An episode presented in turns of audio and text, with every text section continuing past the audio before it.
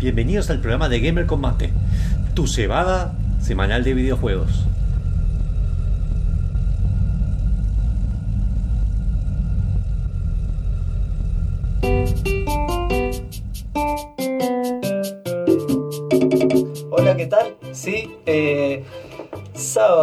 19 horas arranca el programa de videojuegos por excelencia de la radio UTN 94.5. Mucho gamer, mucho vicio, mucha sapiencia, mucho mate. Y arrancamos.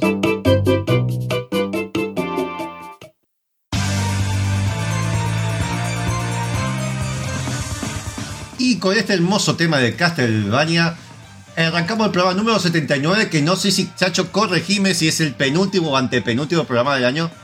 No lo sabemos. Bueno, genial, no sabemos, porque no sabemos si vamos a tener esta semana. Recuerda que siempre hay una semana de retraso en la UTN, así que puede que, no sé. Dos. Ah, eh, Acuérdense, nosotros nunca sabemos cuándo vamos a seguir saliendo, así que disfrútennos.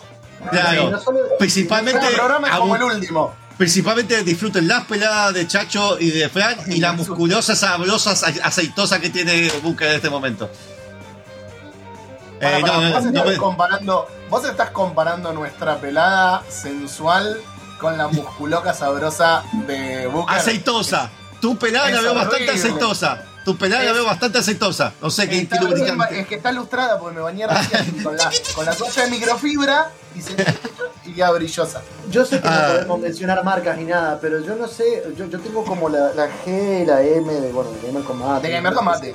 Pero Sí, no sé la N y la B que tiene que ver. Como, como no tengo, como no tengo remera, porque no me Pero vas a tener, pero es que nadie me ayuda a coordinarla. Que los parió. Bueno, Como tengo remera, porque estuve en Mendoza en la casa de Monfus. Estaba acá, estaba acá. En la acá. casa. está acá. Está en un armario aquí al lado, boludo, encima. Me tenía que haber hecho acordar. Encima, hoy fui a buscar la mía, estaba al lado. De hecho, no sé si me puse la tuya. Sos impresentable. No, impresentable. espera, ¿por qué yo tengo la responsabilidad de todo? Bueno, en este programa número Porque sos 179. el jefe. No soy el jefe, la el jefe. responsabilidad legal, civil y comercial de ¿Y cuál es todo la ganancia? hagamos acá penal. vos. Y ¿Y por penal. qué? penal todo. espera, lo, lo tuyo, lo tuyo bien, bien, bien de gobierno publacho, porque básicamente los de, Perdón. yo tengo los de beneficios, pero no beneficios. Wally se está suscribiendo, está regalando una suscripción de nivel 1 a la comunidad de, de Gamer Combate. Es la primera suscripción de regalo en el canal. Así que Wally, muchísimas, ¿Sí? muchísimas gracias. ¿Hemos tenido Señor, que. ¿Eh? Me suena Me que hemos tenido a mí. Pará, me Ah, la regaló a mí. Gracias, Wally. Ah, ah, ok. No, gracias, Wally, gracias. Ah, ya. Pero bueno. amor. Es la primera suscripción Uy, de se, regalo se corta, se corta, Fran, se corta. Chao, nos perdimos. eh, bien, eh, Seguir ¿querés a Wally decir Saruman en último nivel. bien, Chacho, ¿querés decir las respectivas informaciones de redes sociales y demás? Esta vez, eh, para todos aquellos que nunca se hayan conectado, que sea su primera vez eh, en este programa que empieza siempre con un problema de audio de parte de Fran, eh, somos un programa que hablamos de, de videojuegos, tecnología y mate. Mucho mate. Y hoy no Eh, vamos a hablar de juegos NFT, hoy no. Hoy no, bueno, eso, eso depende. Pero igual, pues, sí, quédense porque seguro que Monfu dice algo porque le encanta. Este, Eh. mm, Si nos quieren seguir, bueno, pueden seguirnos en facebook.com barra gamercombate, en twitch.tv barra gamercombate, que salimos en vivo todos los sábados a las 19 horas. Ahí se fue Frank, hermoso. Este, y también pueden seguirlos por YouTube eh, como Gamercombate, eh, donde su- subimos el, el, el, el, el VOG del video, o sea, de-. De, de lo que estamos haciendo. En Spotify también nos pueden seguir como Gamer Combate para escucharnos en cualquier momento, lugar del día. Y lo más importante de todo, porque nos pueden seguir por Twitter, por Instagram, video de la nos pueden seguir eh, en la página gamercombate.com, donde hay reviews, donde tenemos eh, notas de opinión, donde tenemos incluso los programas subidos y donde ustedes pueden meterse en gamercombate.com en la parte donde dice donaciones eh, y ayudarnos para que todo esto que sale a pulmón sea retribuido hacia ustedes mismos. Bien, además de toda Eh, esa información que dijo Chacho, eh, recuerden que está en YouTube, pueden poner, así comentan y ponen gust- gustado, por más que digan estupideces, por más que nos odien y sea, no sé, una atentación a mi persona, que generalmente lo es, eh, pueden Atentado. hacerlo, atentación.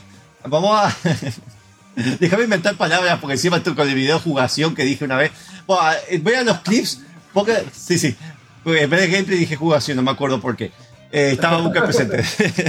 ¿Viste cómo se te empieza a mezclar cable y empezás a verbalizar todo? Bueno, Eh, vean, comenten y pónganle me gusta o no pongan no me gusta, pero ya no van a poderlo, así que aprovechen no ponerle vos me gusta a los videos ahora, porque lo va- YouTube nos lo saca en época navideña, como la Sí. sidra y el mantecol. Así Después, que después vuelven, después vuelven para cuando más o menos salen los, los Video Game Awards, los vuelven a poner lo del año que viene y lo vuelven a sacar. y Bien. de Video, ah, Video Games Awards, uy, se me trabó la lengua. Se nota que no tomé alcohol hoy. Vamos a el jueves de la semana que viene, vamos a estar con Fran en, la, en los Twitch de Último Voy a ver si hago streaming, depende cómo esté mentalmente. Bueno, seguramente haga streaming de ellos por Facebook, pero bueno, la central en Twitch va a ser el último nivel. Vamos a estar eh, hablando sobre los de Video Games Awards, que igualmente el sábado de la otra semana vamos a estar hablando de los Video Games Awards. Y no, no sé si es el último programa, vamos a hablar de los juegos. Ahí sí, vamos a hablar de los juegos NFT, que los streaming un par de personas, Cuello Botella, Matt Thompson me han estado preguntando. Un par de personas, literalmente fueron dos. Eh, así que, para explicar un poco de los juegos NFT, pero vamos a hablar también de los que jugamos para nosotros, nuestros juegos del año. Así que por eso, Chacho, vos definime cuándo es el último programa, porque después, dentro de dos semanas, yo ya no puedo hacer streaming porque eh, la señal linda, linda, linda de internet que hay en la zona donde me mudo es todo de cobre y los odio. Así que espero que inviertan en fibra óptica porque se pasan de la mano. Eh, Acá- es donde aprovechamos todos para decir que, Chacho, oficialmente te venís a, game- a último nivel conmigo. Ya me la robé a Julia, me lo llevo a Chacho. Bueno, El año que viene, Booker, te toca a vos el traspaso. ya está No, listo. no, depende. Es que te digo la verdad, Monfo ofrece eh, caja navideña. Eh, espera, yo te, doy ca- yo te di caja navideña el año pasado. Vos que porque estás Eh, lejos. ¿Cómo? Este ¿A mí este no me mandaste caja navideña? Vos estás lejos. Me sale demasiado caro mandártela. Espera, discúlpame, yo tuve dos cajas navideñas en un laburo que tuve anterior y te dije, anda a buscarla y no fuiste a buscarla. Una Sí, se la llevó Julia. no- Porque no Así que- podía, boludo. Bueno, bueno, no es mi culpa.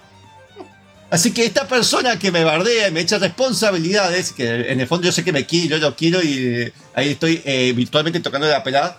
Porque Yo, Chacho, ¿de cuál estás hablando? el que está derecha, no, chacho, lo tengo muy cerca que me hace Ah. bullying de que soy pendejo.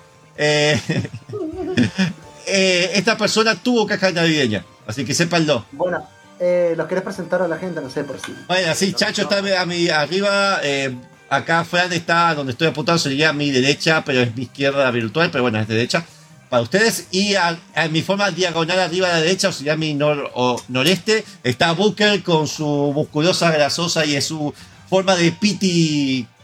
No está quebrado, pero el está ambiente da. evolucionado. Está evolucionado, yo diría. De cambiarme porque recién termino de almorzar, porque estuve haciendo cosas. Claro, Acá, acá dice Wally, hola gente, me meto a verlo y me metan mensajes, llamadas de todos lados, déjeme ver Gamer Combate en paz. Cortalo, no Basta. importa si es un pariente moribundo, cortalo. Basta, déjenlo a Wally ver Gamer Combate, ¿puede ser? desconectar, desconectar. Y si la desconexión es tu abuelo, desconectarlo también. No, no, bueno. Eh, No, tengo, no, no, no. Les tengo una insana envidia a los que reciben caja, caja navideña. Yo en mi vida recibí dos cajas navideñas y eran de Buenos Aires y no me las podía mandar. Así que yo nunca tuve caja navideña. Bueno, igual siempre las podés comprar. Y sabés que también Sí. pueden hacer, se pueden meter en gamercombate.com barra donaciones, nos dejan lo que quieren como si fuera caja navideña. Puede ser el monto desde 2 pesos hasta di- Espera, 50 espera. dólares. si me dejan, y no es joda, ¿eh? Si dejan, no sé cuánto está la caja navideña últimamente. Eh, si dejan dos dólares, yo le mando una caja navideña a Fran con esos dos dólares, ¿eh? Yo no tengo problema. Y yo, y si son cuatro dólares, son a Fran y a Booker. ¡Wow! O sea que le van a mandar una caja, una caja vacía llena de Tregopol con una Claro. barrita de cereal seca que diga gracias por seguirnos. Vencida, vencida, de condimento que agarrar de, los- de las comidas rápidas, ¿viste? Que te quedan.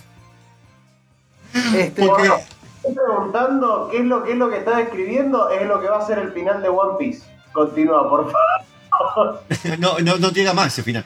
Eh, yo voy a ver One Piece cuando termine, no va a terminar más. Va a ser Después de eso. la fecha para todos aquellos que han venido a ver un programa, escuchar un programa de radio o, y- o un podcast, porque también sale por eh, la 94.5 FMUTN todos los sábados a las 19. Este, hoy vamos a estar hablando, eh, luego de la sección de Yuyitos, que es donde Monfu directamente eh, ramblea sobre juegos viejos. Y No, no rambleo. Está todo, está todo sincronizado y estudiado, disculpame. Intenta hablar, pero No Es sale. otra cosa, es otra cosa, Eh, es otra cosa. Luego tenemos un, un, eh, Mateando con Mariano, donde no, con Booker en realidad, se llama Mariano. pero- Oh, spoiler. Este, lo la- redoxiaste. Vamos a seguir hablando de Lord de Silent Hill. Y luego, para finalizar, porque es bastante largo, vamos a tener un reservado de Assassin's Creed Odyssey. Así que cualquier pregunta que tengan se la guardan para la sección pertinente. Y eh, en el momento que estamos hablando, vamos a ir al primer tema del día de la fecha. Lo está cargando. Sí. Es tema- Acá, acá dice Wally, dos dólares, ¿qué vas a mandar? Dos chipás, es lo que da el presupuesto. Si ustedes donan 25 No, dólares, le mando alta caja navideña. Eh, Pero explicar, escuchame, con dos dólares me pagás una cena francesa en Francia con pasaje y todo, boludo. Ese- Y con 5 dólares sos dueño de media Patagonia. Pero Es bueno, lo lindo- es lo lindo Con de cinco vivir en dólares. Argentina. Con cinco dólares me voy con el PCR hecho. claro, Sí. que tenemos noticias sobre PSG. eso. El PSG. Este, bueno, vamos al primer tema del, del- del día. Vamos a escuchar un tema de eh, este Pokémon que yo no jugué. Yo creo que hay gente que sí. eh, Pokémon Black and White. Este, vamos a escuchar Driftvale City, eh, hecho por Richard E.B. Lo escuchamos y volvemos con Tuyito. Ya volvemos.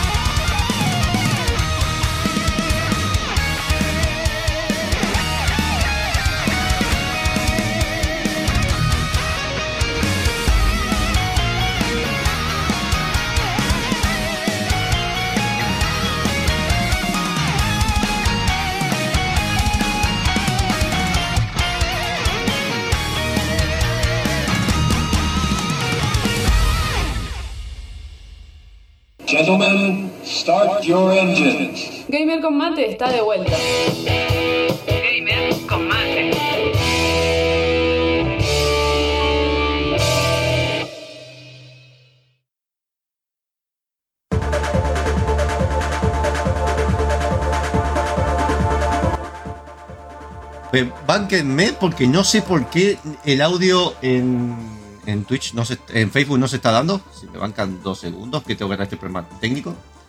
Eh, Eh, podemos seguir de- de- de- hablando de tonteras. como bueno, esto está ahora no vayan a Twitch. Mientras tanto, sí, vengan todos a Twitch, que yo insisto con que la gente de Facebook tiene que venir a Twitch, porque podemos hacer comunidad, podemos hacerle raid a la gente para que sigan viendo cosas bonitas y nosotros podemos recomendar a otras personas. Así que vengan todos para twitch.tv barra gamercombate. Este, No sé qué igual está pasando con, eh, con el audio de la notebook. No lo está re- redirigiendo. Y así es como se suspende el programa el día de la fecha, en el cual, de todas formas, Chacho no había preparado el informe. Eso, eso pensás vos. Si quieren hablar de noticias, es el momento. Este, yo no las tengo. Y- Yo le quiero hacer una pregunta Fran porque yo no puedo escuchar esto de vos la última vez que lo hablamos.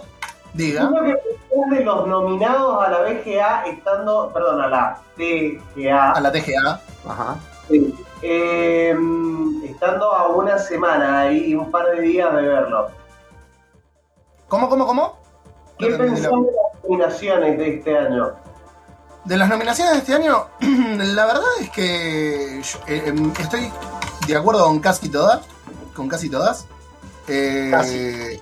Sí, no estoy de acuerdo con Deadloop, pero lo dije el otro día eh, cuando vino Chacho al último programa. Salió un programa hermoso, lo estoy escuchando, Chachín. Salió espectacular, ¿eh?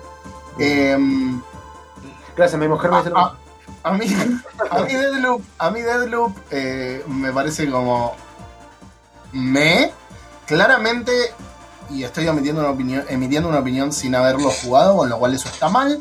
Pero lo veo como Dishonored, lo veo como Prey, y Prey y Dishonored me resultan me, enorme me. Solucionado, Eh, gente. Dishonored para mí está sobrevalorado. Cuestión personal, eh, no, no lo digo como, como reseñador, me parece que está sobrevalorado.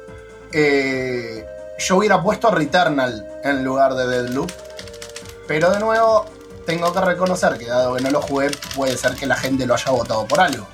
El resto Claro. de las termas para lo que he jugado del año me encantó, estoy de acuerdo con todos. Me cuesta mucho elegir uno de ahí. Salvo ¿Y que qué hay que sacar a Deadloop. ¿Y qué pensás del tema de que Adam postulado a Cyberpunk 2077 como mejor RPG? Me parece nefasto. eh, Eh, no, no, no, no, no. me, No, me y te vas a parece, arrepentir al tiempo de tus palabras, te aviso. Me parece nefasto, no me arrepiento. El otro día lo empecé a jugar, lo agarré de nuevo, no lo empecé a jugar de nuevo, lo agarré de nuevo y sigue bugueado. Yo no tuve esa experiencia, pero bueno. Eh, el, el juego tiene, el juego tiene que estar terminado, jugable y ser cómodo de jugar antes de que te voten a algo, me parece.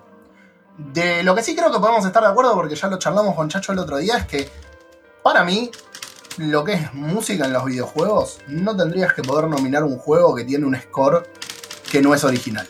Como Cyberpunk 2077, la mitad por lo menos, o Guardianes de la Galaxia, que seguramente termine ganando porque tiene un soundtrack de la concha de la lora. Pero la verdad es que es injusto contra los que hacen un original soundtrack. Y es que sí. Espera, el soundtrack te entiendo que no debería ganar. Porque es como Pero que que una. Espera, es como Pero que la de Guardianes de la Galaxia también le ponga por banda sonora cuando la mitad de los temas son sacados de licencias anteriores. Está nominado también. Guardianes de la Galaxia, por eso lo dije. Eh, acaba, acaba de ir a hacer, realizar la suicidación. Monfu has left the building. Eh, es, para mí, Guardianes de la Galaxia es merecedor de un GOTY. Sí, tendría que estar en la lista. La verdad, es de los mejores juegos que jugué en el año. Y, es, y fue una sorpresa gigante y algo que sigue demostrando que el juego single player completamente orientado a la historia funciona muy bien, sin DLC, sin cooperativo, sin absolutamente nada. Dale Perfecto. la campaña y nada más. Antes, Eh, antes de eso, pero con el ya- soundtrack no va. Bien, Fran, eh, antes de eso, además de que gracias por tu apreciación a Cyberpunk, que está nominado a fin de a los Game Awards. Eh, vamos a estar hablando del juego de la semana que ahora Gerardo Gaya, que se casó hace ayer, recientemente, así que felicitaciones. Y en caso de que todo salga bien, esperemos que tengas una vida plena y larga con tu pareja. Si no sale bien, tenés a Chacho acá arriba. Así que. Que si Eh, venís con el cupón Gamer Combate te te cobra copaste. 10% de descuento. Te podemos ver las donaciones que hayas hecho. Se lo cobramos la otra. Claro, ahí está. Bien, vamos al juego de la semana. Es un juego de 1990, porque seguimos en el rango de la época de que yo nací, el año que yo nací. No sé la fecha exacta, pero bueno. Eh, porque estamos también, no voy a dar el día, pero el día, estamos en medio de mi cumpleaños, así que si me quieren donar cosas estaría buenísimo. Vamos a ver que me mudo. Vamos a estar hablando de un juego que seguramente todos jugaron en la Sega. Lo voy a estar mostrando ahora mismo en pantalla. El juego se llama Columns, está realizado, fue realizado originalmente, en verdad, es un juego que salió para, ahí sale en el video, salía para MSS, eh, Linux, Mac y Atari ST. Salió originalmente en, el año 89, por, eh, desarrollado por un, eh, por un desarrollador estadounidense. Lo compró Sega y lo empezaron a desarrollar para, para su lado para tener una copia sin licencias para eh, su consola, sin pagar las regalías que necesitaba Atari, sin pagar las regalías que necesitaba Nintendo por la versión de Game Boy. Entonces quiero, ahora. Eh, Estás hablando de Tetris. Claro, iba a sacar, porque todo era la época de todo es Tetris. Como era todo NFT, como antes era todos MOBAs, como antes era todo microtransacciones, en los 90 era todo Tetris. Todos querían tener su propia versión de Tetris. Eh, no diseña- fue diseñado por, de la semana pasada. fue diseñado por Jay Jersney, que hizo juegos como Columns. ¿Y Columns? Columns 2. No, ni siquiera hizo, no, no, no, no hizo, no, no, no hizo ni siquiera el 2. Es la venganza del cristalcito. Claro. El, para, el Columns 3 es un juegazo. Sí, Fue el único sí, sí. Columns que jugué y es muy bueno. Para mí es el mejor. Eh, Sí. va- vaya que después salió otra versión. Estuve, estuve viendo, ahí estamos viendo en, pantalla, todo, en pantalla, todas la- las versiones de Columns. Las que yo recuerdo son el 1, el 3 y unas bizarras que jugué por ahí después en, en PlayStation 2. Este Todos esos juego. juegos chanchos de, de revelar imágenes. El No, sí, es verdad, había de monstruito, El Bien, monstruito. esto, digamos, la- ¿cuál es la diferencia? Yo me acuerdo jugaba ese de la araña, que es el Columns 3. Íbamos eh, juntando, a diferencia de Tetris, cada uno tenía sus formas y sus colores, que a diferencia de Doctor Mario, que esto es lo que es importante, estaba, era muy apto para gente que tenía, eh, que tenía el tema de los colores, Daltonismo. Por el tema de las formas, se usó como base de diseño de que podías jugar un juego tipo Tetris sin necesidad de saber los colores, porque era importante las formas. Tenía, Ah, bueno. Eh, en eso fue bastante, de hecho se usa, se usa mucho como ejemplo de que en Japón la pegó más Columns que Tetris, justamente por este aspecto. Eh, ya que se hizo una, una más inclusión. No tenía una historia ni nada especial. A ver, en vez de usar los rusos, tenías cosas griegas, romanas. Eso era lo importante. Sí. A mí me parecía más complejo el Columns. Era, más, sí. era más complejo. Era más complejo. y Era, de hecho, lo describen en muchas reviews de la época que estuve viendo. Lo describen como un Tetris mejorado. Que era como Sí. potenciado sin ser Tetris en sí. Eh, tenías una, cada tanto caía una columna que vos tenías eh, llena de colores, que era como el comodín, que podías combinarlo con cualquier cosa. Igual decirle cuál era el objetivo del juego. Eso El objetivo del juego era como Tetris, era ir juntando eh, bloquecitos de lo que de la misma forma color que se iban eh, en pilas de A3 y con eso llegando hasta el mayor puntaje posible, cada vez se hacía más difícil. Algunos le ponían modo historia, otros le ponían que ibas revelando imágenes, había un modo competitivo, había un Columns Rush en algunas versiones de consola, donde básicamente Para tenía. adultos. Ah, sí, pero ese no es oficial, a ver, copiaron, era como el No, del. sí, era, o sea, no, no era oficial de, de- de eso, pero era, Había, gente era- que hacía. Había, cada vez, estaba, era como los Wings. Que, Sí, pero que no, a, a lo que va es que no era Columns, porque no Eh, era. pero- No era Columns. De hecho, bueno, Era- uno de los juegos que se llama Sakura, Sa- Sa- Sakura War, Sakura Wars, era un juego que era una aventura gráfica eh, muy popular en Japón y tuvo su versión oficial de Sakura Wars Columns, pero no tenía, a pesar que sí sale en bikini, pero no tenía su, era un fondo de pantalla, no tenías otra cosa que hacer y había como una historia entre medio. También salió Columns Astro Boy, que estamos viendo en pantalla, salió para Game Boy, salió un montón de versionados y Dragon, eh, perdón, Puzzle Quest, que es un juego muy popular, que era básicamente un RPG usando columns como mecánica de lucha. Eso fue a finales de los 90. Eh, no, y el Puzzle Fighter también. El Pase Fight, sí, ese salió después. Que era usando, obviamente, usaba la mecánica, no eran columns, pero usaba las mecánicas exactas de, esta, de las formas de columns para un tema de pelea de Street Fighter. Para hacer un juego de Street Fighter de pelea donde Claro. chibi. Este, esto lo pueden conseguir, pero a ver, desde MSX que salió y en, en Linux pueden jugar hoy en día la versión original. Si van a, a la h.org, está para jugar la versión original del 89.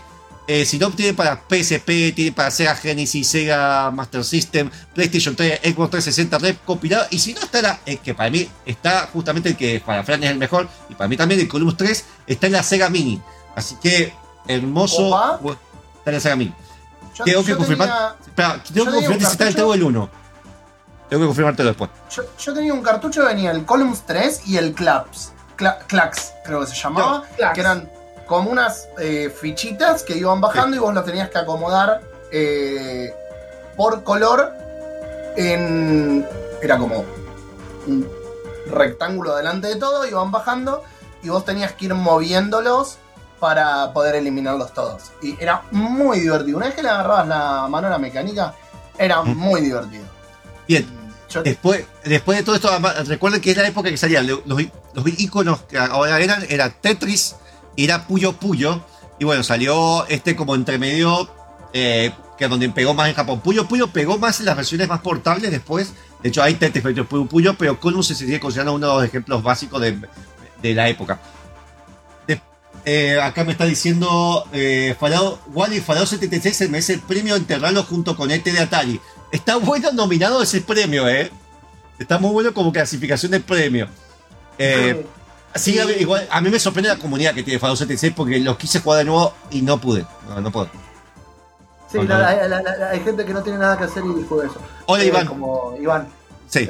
Eh, eh, tiene un montón de juegos, tiene mi cuenta prestada, pero no juega Fallout 76. Vamos a hablar de noticias que tengo varias antes del corte. No sé si quieren que las mencione. cortita, si la- vos y después sigo yo. Bueno, eh, no es una noticia muy buena, pero bueno, Battlefield 2042 perdió más del 60-70% de los jugadores en Steam con dos semanas luego de su, Sí. de su lanzamiento. Perdón, Este, Te justamente- interrumpo con una cosa de la noticia. Yo estoy tratando de reseñarlo todavía. bueno, De todas las veces que quiero jugar, Tratando. 5 puedo entrar. Todavía no pude escribir la nota en la review, eh, porque básicamente no puedo jugar. He podido jugar muy poco y encima cada vez hay menos gente. Este, aparte, esa es la cuestión. Fue víctima de un review bomb, que es cuando la gente eh, se mete en Steam, eh, bueno, Steam en alguna plataforma, y deja reviews malos simplemente por, por, algo de marketing o tipo como una cuestión social. Este, pero bueno, parte de lo que, de lo que dicen que sí es verdad, bueno, está bastante roto, tenía problemas, por ejemplo, que los hovercraft pueden escalar edificios, eh, problemas de hitbox eh, y demás. Este, lo importante es que, bueno, que muchos jugadores dijeron que el, el juego estaba en un título tier PA que sale eh, 60 dólares y de hecho también en Steam sale bastante caro. Este, Por más que haya precios regionales para la gente en Steam, Eh, es un título AAA incompleto, que no tiene campaña, eso lo habían dicho, no tiene clases, lo cambiaron por un sistema de especialistas, no tiene el tablero del scoreboard, no tiene all chat, no podés buscar tus servidores, no te- hay indicador de médicos cercanos, que bueno, eso lo agregaron, por ejemplo, en Battlefield 5 lo agregaron después. ¿Qué carajo? No te podés cambiar de squad en la mitad de la partida, tenés que salirte y volverte a meter, eh, y tampoco te podés cambiar de equipo. Y, ta- y tampoco podés entrar a jugar, Es, más, básicamente. es un retroceso, básicamente, de los Battlefield. Venía todo bien y es como plá para atrás. Igual, Bueno, igual no. para mí, perdón, no venía todo muy bien. Este, obviamente todo es algo muy, muy, muy personal.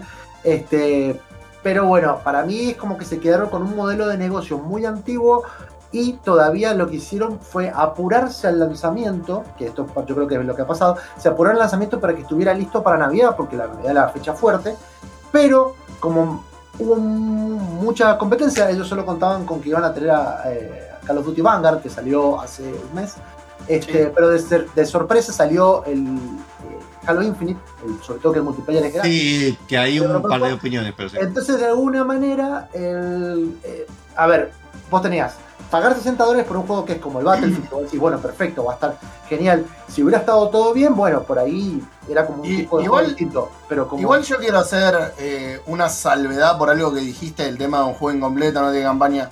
es Esto es como el tema. No, no, ya sé, gente. Pero, pero, pero para la gente, porque así como antes decíamos del tema de Guardianes de la Galaxia y que eh, está demostrado con Guardianes que vos podés tener una experiencia single player que no necesita a- a- alargarle la vida con un multijugador. Eso Eh, enseñó Bi- Bioshock Infinity igual, ¿eh? Eso me acuerdo Eh, está esa discusión, Bioshock No, hizo. no, pero me refiero. También funciona del otro lado. A la gente que le gustaba jugar al Battlefield, no necesitaste una campaña. De hecho, Battlefield 3 tenía una campaña y, no sé, para campañas busco Call of Duty, porque las del Battlefield no, no me llaman demasiado. Eh, entonces, no necesariamente es malo ni el juego está incompleto porque no tengo una campaña, así como una campaña no está incompleta porque no tengo un modo multijugador. El problema es que vos no puedas entrar a jugar, el problema es que le hayan sacado cosas, el problema es que tienen la experiencia de Battlefield 5 que el contenido había quedado muy corto y no hicieron nada al respecto. Dijeron, bueno, nada, vamos a aprender las cagadas para el próximo juego. Y aunque tuvieras que competir solo con Call of Duty Vanguard, ¿te enteraste que hace dos semanas del Halo Infinite?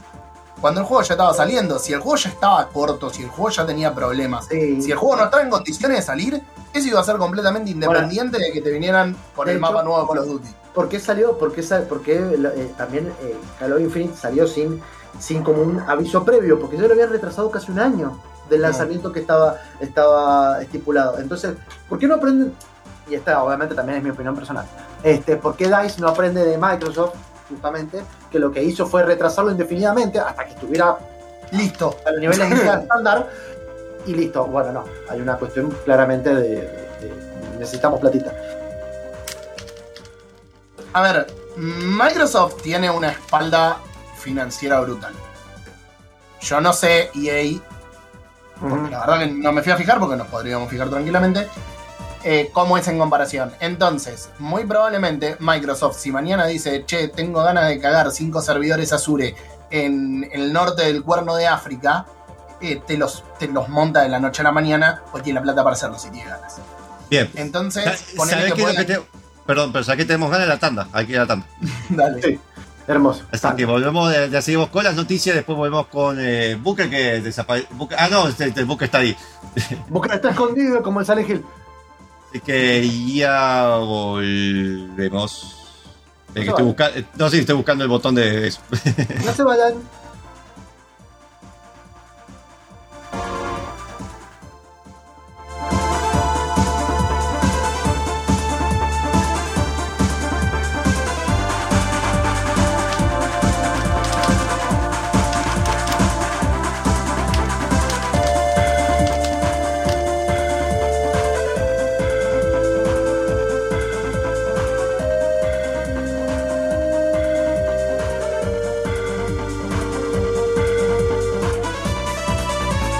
O basta de hablar de Silent Hill, por favor. De Silent Hill, escúchame, de Battlefield. Dos segundos. Sí, Eh, bien. Eh, además está enojado. Vamos a ver con las otras noticias que quedaron y ya eh, su enojo va a estar pasajero, pero igual va a haber un par de noticias que creo que Fran también se va a enojar. Tenemos primero que Xbox Series S, a pesar de que digamos que no es, es la consola, no es la más cara, fue la más vendida de Black Friday en el mundo. ¿Por qué? Porque las demás consolas están en falta.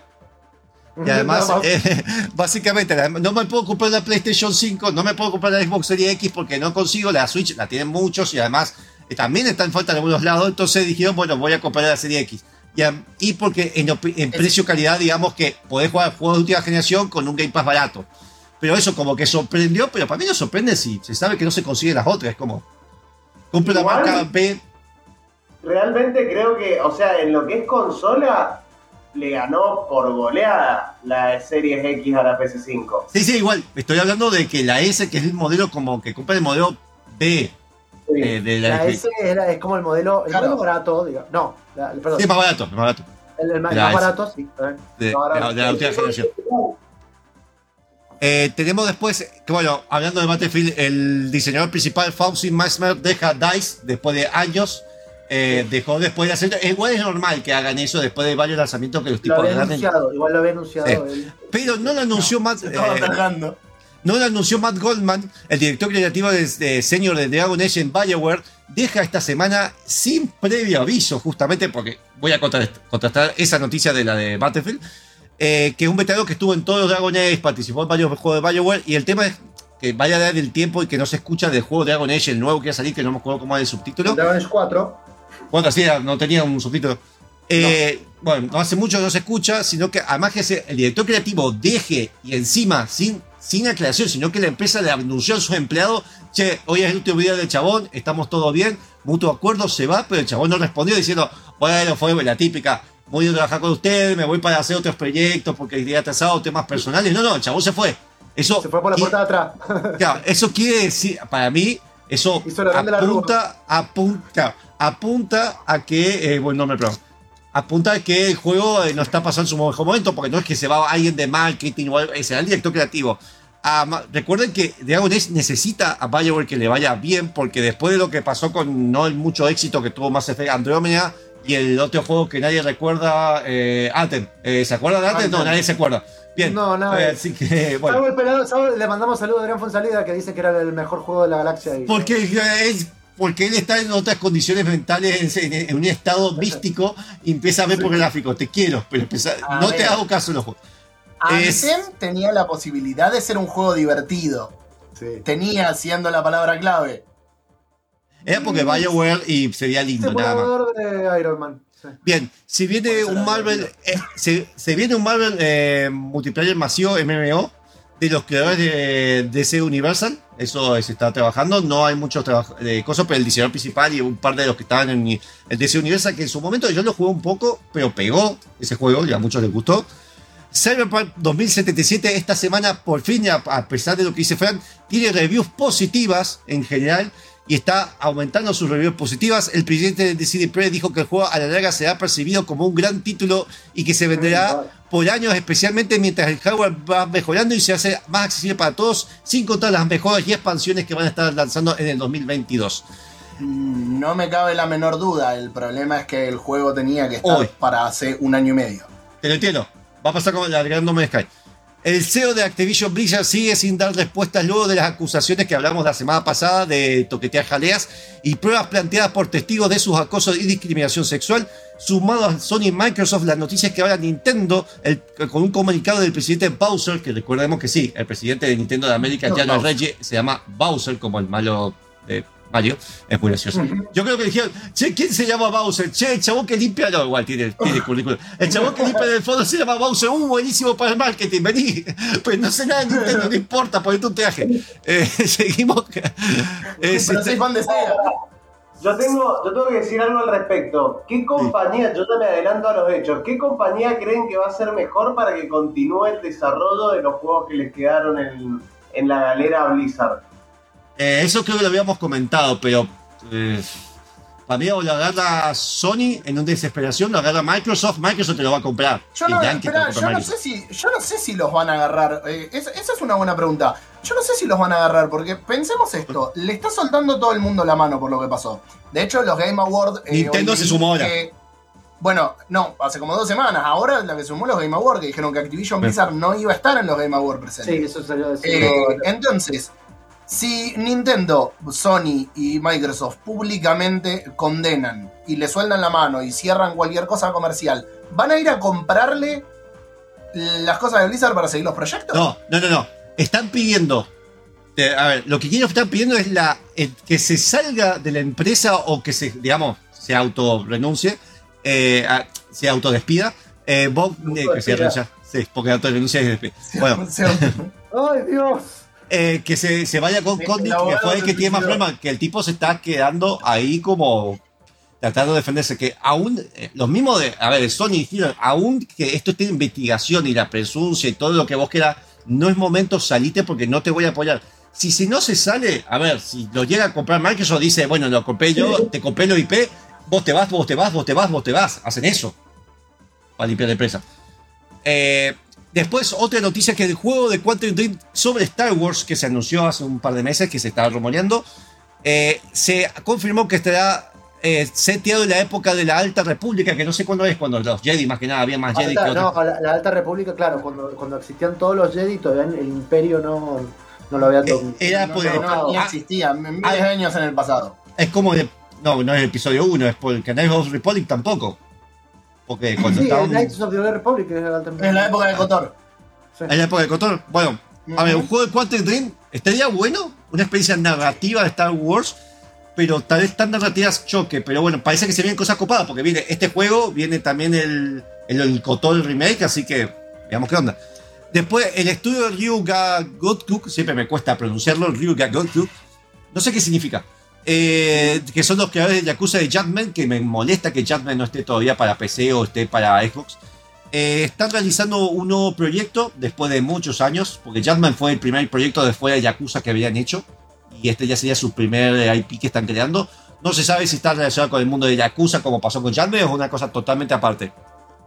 También sabemos que do- 12 Minutes, o 12 minutos, eh, 12 Sí. minutos, saldrá para PlayStation 5 y Switch y ha arreglado un par de fallas que, yo te- que habíamos hablado. Vean la review que hicimos reservado desde Gamer Combate hace un par de meses. Hermoso juego, si les gusta la experiencia narrativa. No se spoileen nada, porque es muy importante que no se spoileen nada, no vean nada del juego y jueguenlo. Y es importante que sepan que tienen que perder en el juego para progresar. Como la vida misma.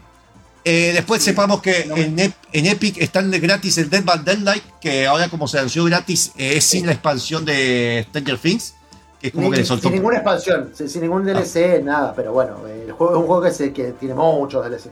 Que muchos quisieron copiarlo sin mucho éxito. Yo lo tengo, me abandonaron porque jugué dos partidas, pero bueno, siempre que copio juego con ustedes me abandonan.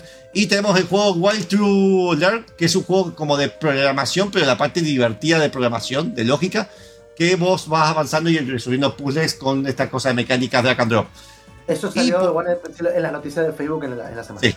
Sí, sí, estoy recordando acá porque escuchar el podcast. Si no, sigan a Chacho. tengo, porque- tengo una noticia que me acabo de dar cuenta ahora, pero es muy rápido, ¿eh? Sí, sí, Eh, tengo una más. salió, la- salió ayer la nueva. Ayer, sí, ayer la u- cuarta expansión de un juego antiguo que se llama Titan Quest. Este, le hicieron una nueva expansión que se llama Eternal Embers. Eh, sí, exactamente. Eh, THQ Nordic está vivo y de repente. eh, sí, ¿No lo había comprado? No. O, ah, no, vendió, vendió licencias, vendió un par de vendió licencias. licencia, Claro. Bien. Eh, bueno, está seteado, es, eh, es una campaña que está seteada todo en la, pa- como en la mitología del, del- de Asia. Este, es- tiene más o menos, a ver, acá dice, eh, tiene cuatro actos, 15 sidequests y una nueva, nuevo master, que será una nueva, una nueva clase para mezclar con otras, este, que se llama eh, eh, Neidan, que es como un alquimista místico. Este, en el momento de hoy solo está disponible para PC. Este, y en pesos argentinos tiene un descuento que está hasta el 10 de diciembre a 234 pesos. Este, la verdad que tengo ganas de comprarla y volver a jugar una vez más al Titan Quest. Espera, si me decís ahora en vivo, me decís, Borderlands, esa expansión que nos queda, no lo vamos a jugar, ya está, se terminó. Empezamos a jugar Titan Quest, ¿eh? Yo no tengo problema. Yo lo tengo instalado igual. Bueno, pero me deja- Decime que Borderlands terminó, por favor, Bueno, decime que Lo que Borderlands terminó. podemos terminar la sección, dale. Ven, la última noticia que queda, que recalco esto, es un rumor, es un rumor, así que si no se cumple, esto ya, yo te digo que el rumor por las cosas que estuve leyendo y demás mientras estaba preparando la sección, es que es posible que los Video Games Awards, que se generalmente dan anuncios, o en un evento que generalmente hace PlayStation en diciembre, que no sé si lo va a hacer este año, el PlayStation Experience, eh, se está rumorando fuerte que la nueva versión de PlayStation VR, que no solamente mejoraría con los 360 eh, y todas esas falencias que tenía y que va a ser adaptativo a nuevos controles, sino que además va a funcionar con un solo cable eh, para que no para, potenciar la consola. Y se está hablando de que PlayStation está apuntando a hacer un PlayStation, entre comillas, Game Pass, tanto para PC, PlayStation, de ciertos juegos que ellos tienen indies y de algunos primera de algunos first party. Si lo hace, sería básicamente que, que si lo tuvo Xbox, tener la razón y estaría dando vuelta a la torta de cómo empezó la generación de PlayStation estando arriba y Xbox abajo. Ahora, ya cambiando la cosa. Esas serían todas las noticias que hay esta semana. Muy bien, acá Wally Saruman dice que Ryuga Gotoku es como un dragón. Lo que lo, lo quiero cambiar Ah, es mira. Es como un dragón. Por la nariz. Ah. Bueno, el chiste interno. Eh, Sí. Bueno, continuamos. Bien, y bueno, eso nada más. Así que vamos al siguiente tema y volvemos con la sesión de Booker. Directamente, Monfus me cambia las. las- No, bueno, faltan dos minutos. que quede. Podemos hablar. Eh, bueno, siguiente tema. Eh, Vamos a estar hablando, vamos a escuchar un tema Ajá. hecho por Little B Mills, que es un flaco que se dedica a hacer también muchos covers de juegos y aparte también hace eh, como intros para programas- canales de YouTube. Así que si nos estás escuchando, eh, Gamer Combate te necesita para la, la semana que viene. Vamos a escuchar Promise Reprise, que es un tema de Silent Hill 2. Lo escuchamos y volvemos con el lore de Silent Hill de la mano de Burke. Vuelvas.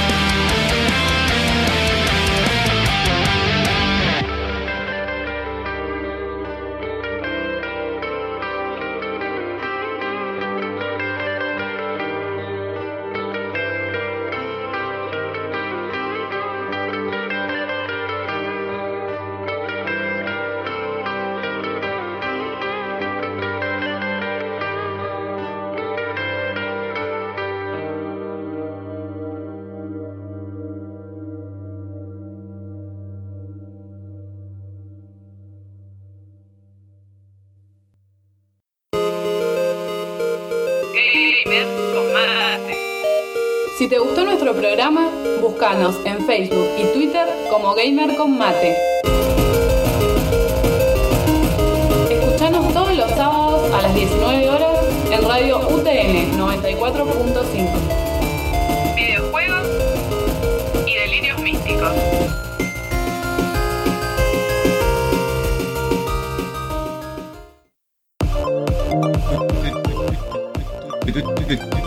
Y volvemos acá a la sección de de Mateando con Buque, que vamos a hablar de la cuarta parte de Silent Hill. Ya hablamos de Silent Hill, el Origins, me parece que habíamos hablado del 1 y del 3. Y ahora digamos así como un 2-4. Ahora vamos a hacer el Cuatro. doble. Si no entienden nada, si no entienden nada, me encanta, porque Buque sí puede terminar sus secciones de, de Lord de cosas y el Chacho también, pero yo no puedo terminar el de Ender Scroll. Basta, mofos. Estamos hablando con Booker, por favor. Los adultos, los adultos están hablando, Monfu. Sí. Eh, a ver, mis secciones de Lore son más de madera, Monpo. Uh, ¿Cómo, cómo, cómo? No, mentira, mentira, mentira. Todo el Eh, bullying que me hace a mi persona simboliza en ver- en verdad el verdadero cariño que me tiene, así que me quieren demasiado. Eso incluye el sifonazo y el sopapo que me pegó una vez Chacho cuando donaron plata. No. Hola, hola, Javi Ruiz. Si Eh, donan 50 dólares, hola, Chacho se pega, se paga un taxi, viene a mi casa y me, me sopapea ahora, ¿eh? Ah, sí, sí, sí. sí. 50 dólares. ¿Cuántos dólares? 50, porque paga el taxi. Por favor. Bueno, Sí, al cuadro. para continuar con la Hola, historia Javi Ruiz. Hill, hablamos de el Origins, el 1 y el 3. ¿Por qué lo hice en ese orden? Ya lo expliqué antes para la gente que lo, lo escucha recién ahora. Eh, es el orden de la historia principal, por decirlo de alguna forma. Son las tres historias que se interconectan por algo. Ya después el 2, el 4, eh, el Downpour, el Homecoming y no me acuerdo cuál otro más se había, el Book of Memories. Eh, son Sí. todas historias auto- autoconclusivas. Hay personajes, apellidos, cosas que se conectan con los otros, pero en general la historia no está tan fuertemente unida como en el Origins, el 1 y el 3. O sea, sería como que eh, toda la historia se desarrolla dentro de un contexto que ya está dado por, lo, por lo, el 1, 2, Claro. el 2 y el 3. Ajá. Listo. Bueno, habiendo sacado eso, vamos con la historia del 2. Eh, la historia arranca con el personaje que nosotros vamos a manejar, que es James. Sutherland, perdón. Siempre se me confunde con Sutherland. Sutherland, pero es, no, Con es, una, es una familia que, que, que trabaja en el cine. Sí, sí, sí. Eh, bueno, e- este flaco, la esposa de él había fallecido hacía tres años. Antes de que la esposa falleciera, ellos habían tenido una especie como de vacaciones en un lugar muy lindo que la esposa le había puesto nuestro lugar especial. ¿No Este había tenido lugar, de miel, Booker? sí, sí, de luna de miel habían ido. Em, Especial. Claro. Especial. La le ha dicho, este es nuestro lugar especial. Eventualmente ella fallece eh, de una enfermedad terminal y tres años después de que fallece a James le llega una carta de ella que le dice que lo está esperando en su lugar especial. Guiño, guiño. Esto se conecta con lo que yo había hablado en la, en el primer, ¿cómo se? En la primera parte de todo, que yo di como esa línea del tiempo, de que era más o menos lo que había pasado en distintos años. Esta época fue la época en la que Silent Hill era un destino turístico. Pero se Eh, podía ir, ir y comprar un souvenir y volver. claro, Como Mar del Plata, que ahora básicamente es una tierra de nadie, pero bueno. Mar del Plata es Silent Hill, nombre del capítulo. Pero, pero, porque sigo escuchando en noticieros que siguen recomendando Mar del Plata. A ver, el mundo no se basa en Mar del Plata. Si ya está, ya pasó Mar del Plata. Mar del Plata es No, Silent Hill. igual, igual Vengan a Mendoza no, no, no. y dondenos plata. Me parece igual que también, me parece que Rosario es más Silent Hill, pero bueno. Sí, de- pero creo que siempre fue Silent Hill. Ese es el tema, no, no es que se bueno, turístico. de- Bueno, favor, antes de que la gente de Rosario nos deje de escuchar, vamos a continuar. sí. Eh, Ah, ¿no vamos a básicamente- hacer chistes de gato? De gato. No hay problema. La carta decía, prometiste llevarme allí algún día, pero nunca lo hiciste. Es por esto que por la duda de saber qué era lo que estaba pasando y por qué la mujer le había mandado esta carta, el flaco arranca por la ruta derecho para Silent Hill. Eh, cuando está llegando se da cuenta de que la niebla está muy espesa y el camino está cortado, así que decide bajarse del Igual que auto, Mar del Plata. claro, eh, y, y Es como que termina llevas ciego tuerto, ¿viste? Que te estás llegando mal bajo por ciego tuerto y te hacen desviarte. Ve- Venado tuerto. Venado, uh, venado, ciervo, dije, bueno, venado tuerto. Bueno, Yo nunca fui bueno en geografía y en los nombres. Listo, yo lo dije. Ciervo tuerto, anótenlo por favor. Hola, Bueno. Eh, se da cuenta de que la niebla está muy espesa, el camino está cortado, se baja, termina entrando por un cementerio y ahí se encuentra con Angela. Es una flaca de pelo negro que está buscando a su madre y a su hermano. El protagonista no le da tres cuartos de bola a esto que ocurre eh, y eventualmente llega al pueblo. Nada igual es como él lo recordaba. Eh, ahora Igual que del Plata. Claro.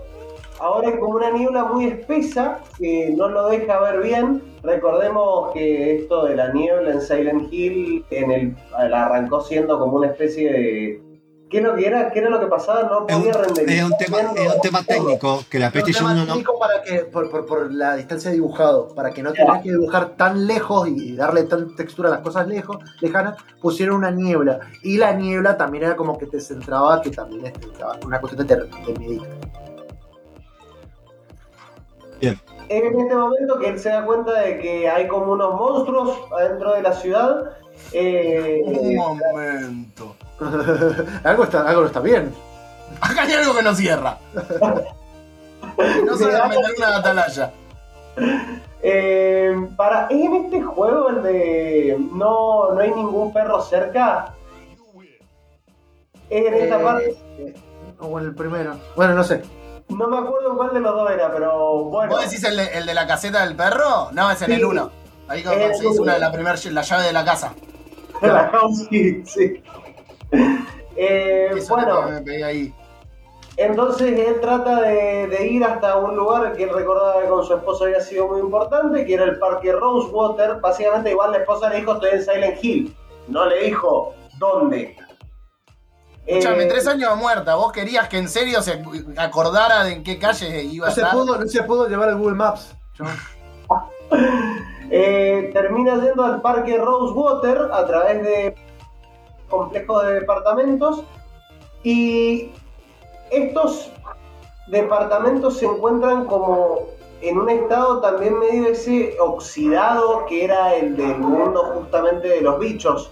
En Silent Hill, para los que recién se estén metiendo, hay tres mundos.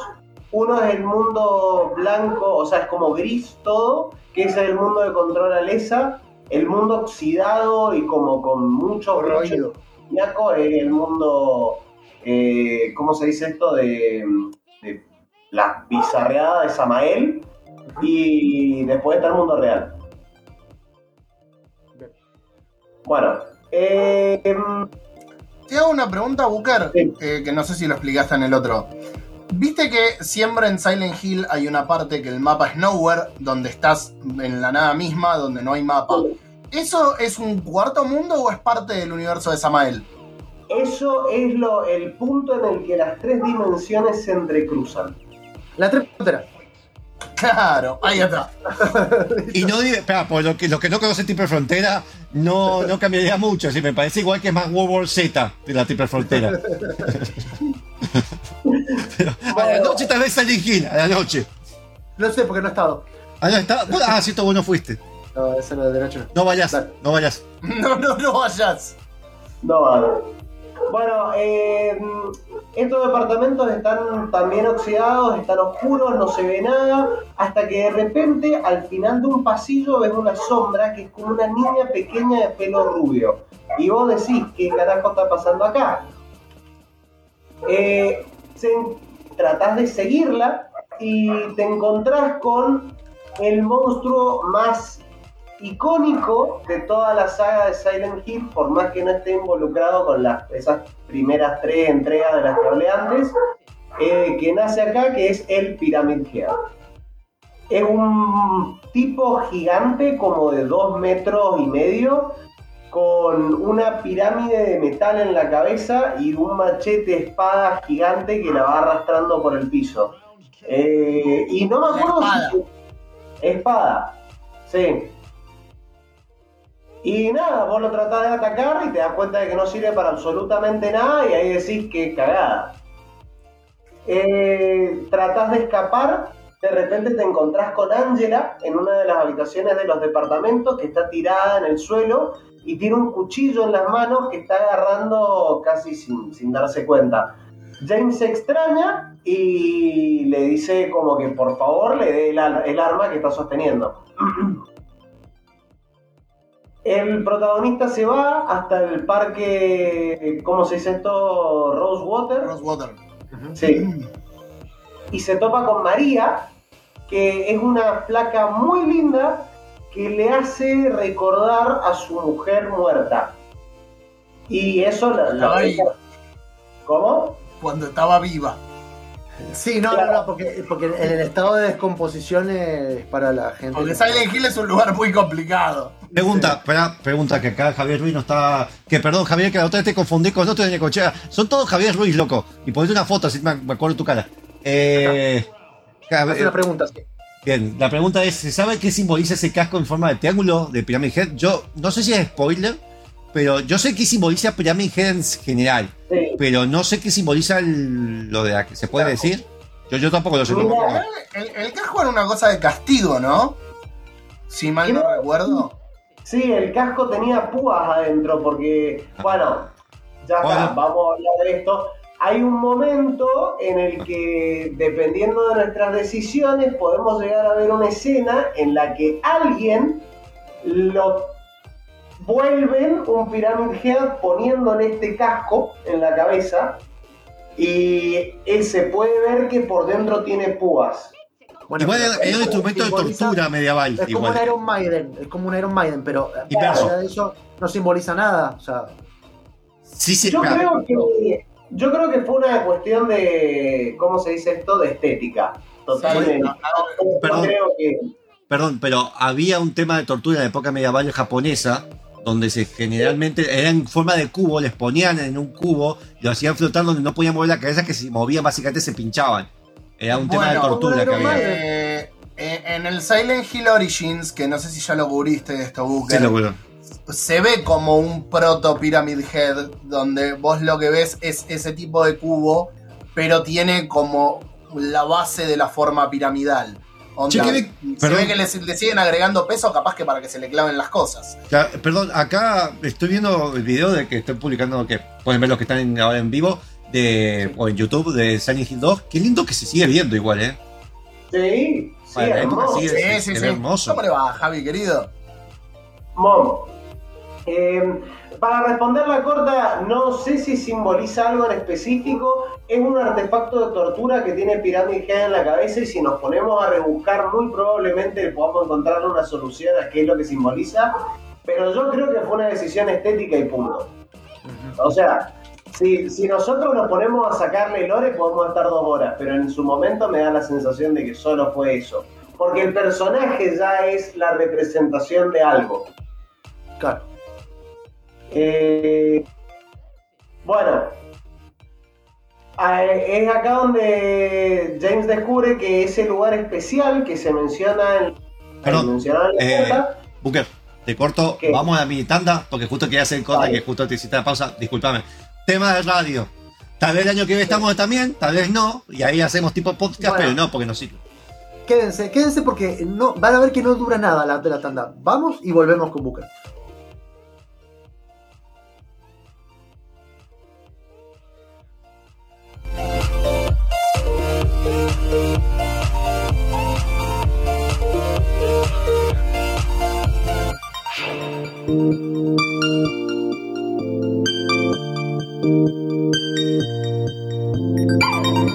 Tu, tu, tu, tu, tu, tu, tu, y volvemos con Booker.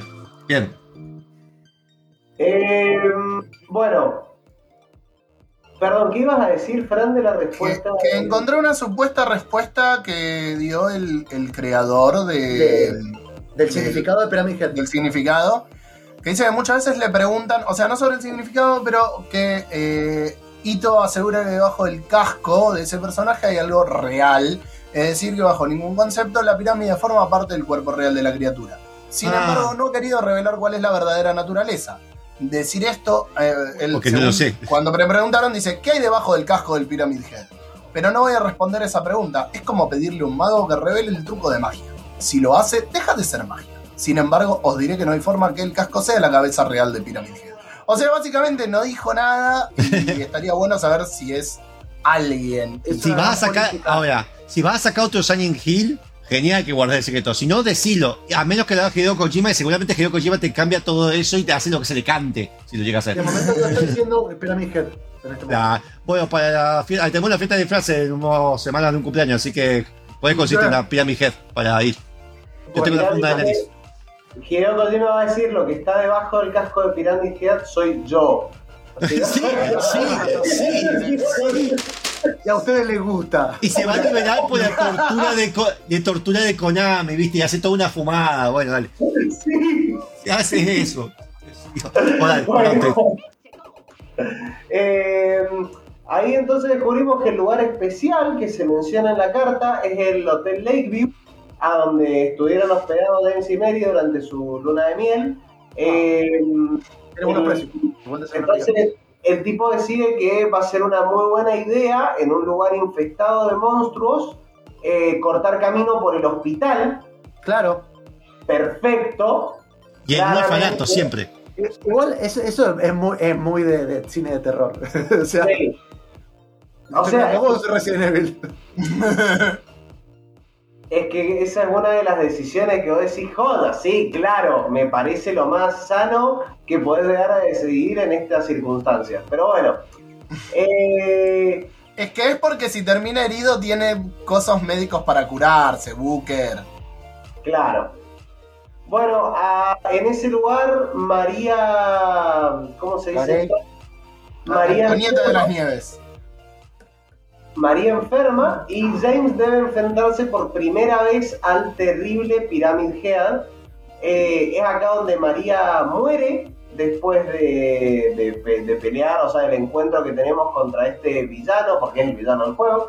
Eh, y bueno, el James logra escapar, triste, reventado por la tristeza de ver cómo su, o sea, una persona muy similar a su mujer volvía a morir.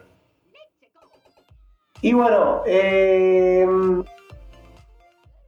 ahí aparece, ahí nos damos cuenta de que hay dos lugares que no se, no terminan, no se aprecian en el cuerpo, perdón.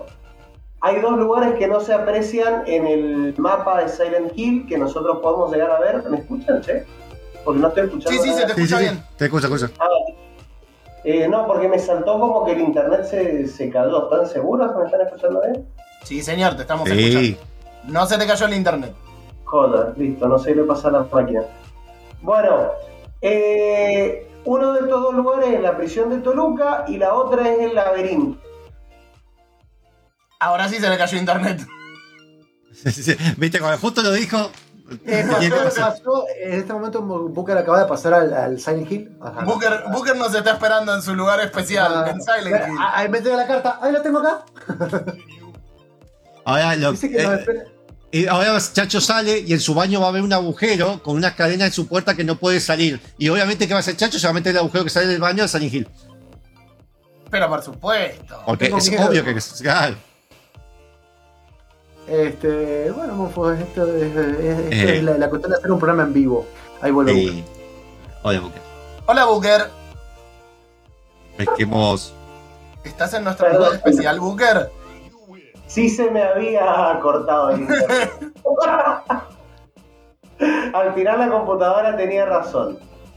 Eh, bueno, se da cuenta de que en la sociedad histórica de Silent Hill eh, se ven que hay dos lugares a los que no se aprecia en el mapa del pueblo, uno es la prisión de Toluca y el otro es el laberinto. Eh, en el primer lugar, en la prisión de Toluca, que recordemos, lo mencioné al principio, la prisión de Toluca fue la primera prisión de Silent Hill, la que estaba al lado del lago. Eh, se encuentra una María que está sana y salva. eh, pero cuando trata de, de reencontrarse con ella, vemos que se encuentra asesinada adentro de una habitación. Eh, James se empieza a preguntar por qué tiene que estar pas- pasando por este calvario una y otra vez, hasta que ve un recorte de diario que indica que Angela mató a su padre que había abusado de ella con la complicidad de su madre. James se cuestiona su comprensión de los acontecimientos que lo condujeron hasta la llegada del pueblo. Y aparte, misteriosamente, la carta de Mary está, o de Mary, Mary, de su esposa, está completamente en blanco. James logra escapar del laberinto y rema eh, hasta el esperado hotel con la esperanza de encontrarse con Mary. Eh, la verdad es contada a través de una cinta VHS que encontramos en el lugar, que es que James mató a su propia esposa asfixiándola con una almohada porque no quería seguirla viendo sufrir. Eh, y vemos cómo Angela asciende a través de una escalera completamente en llamas y le dice mi vida siempre fue un infierno. Eh, ¡Qué Perdón. turbina! No solo, no solo no la quería ver sufrir. Eh, va- vas a ver, no sé si vas a hacer relación a uno de los finales, eh, por ejemplo. Bueno, no, no, pero- no, no quiero, no quiero da- hablar de ninguno de los finales.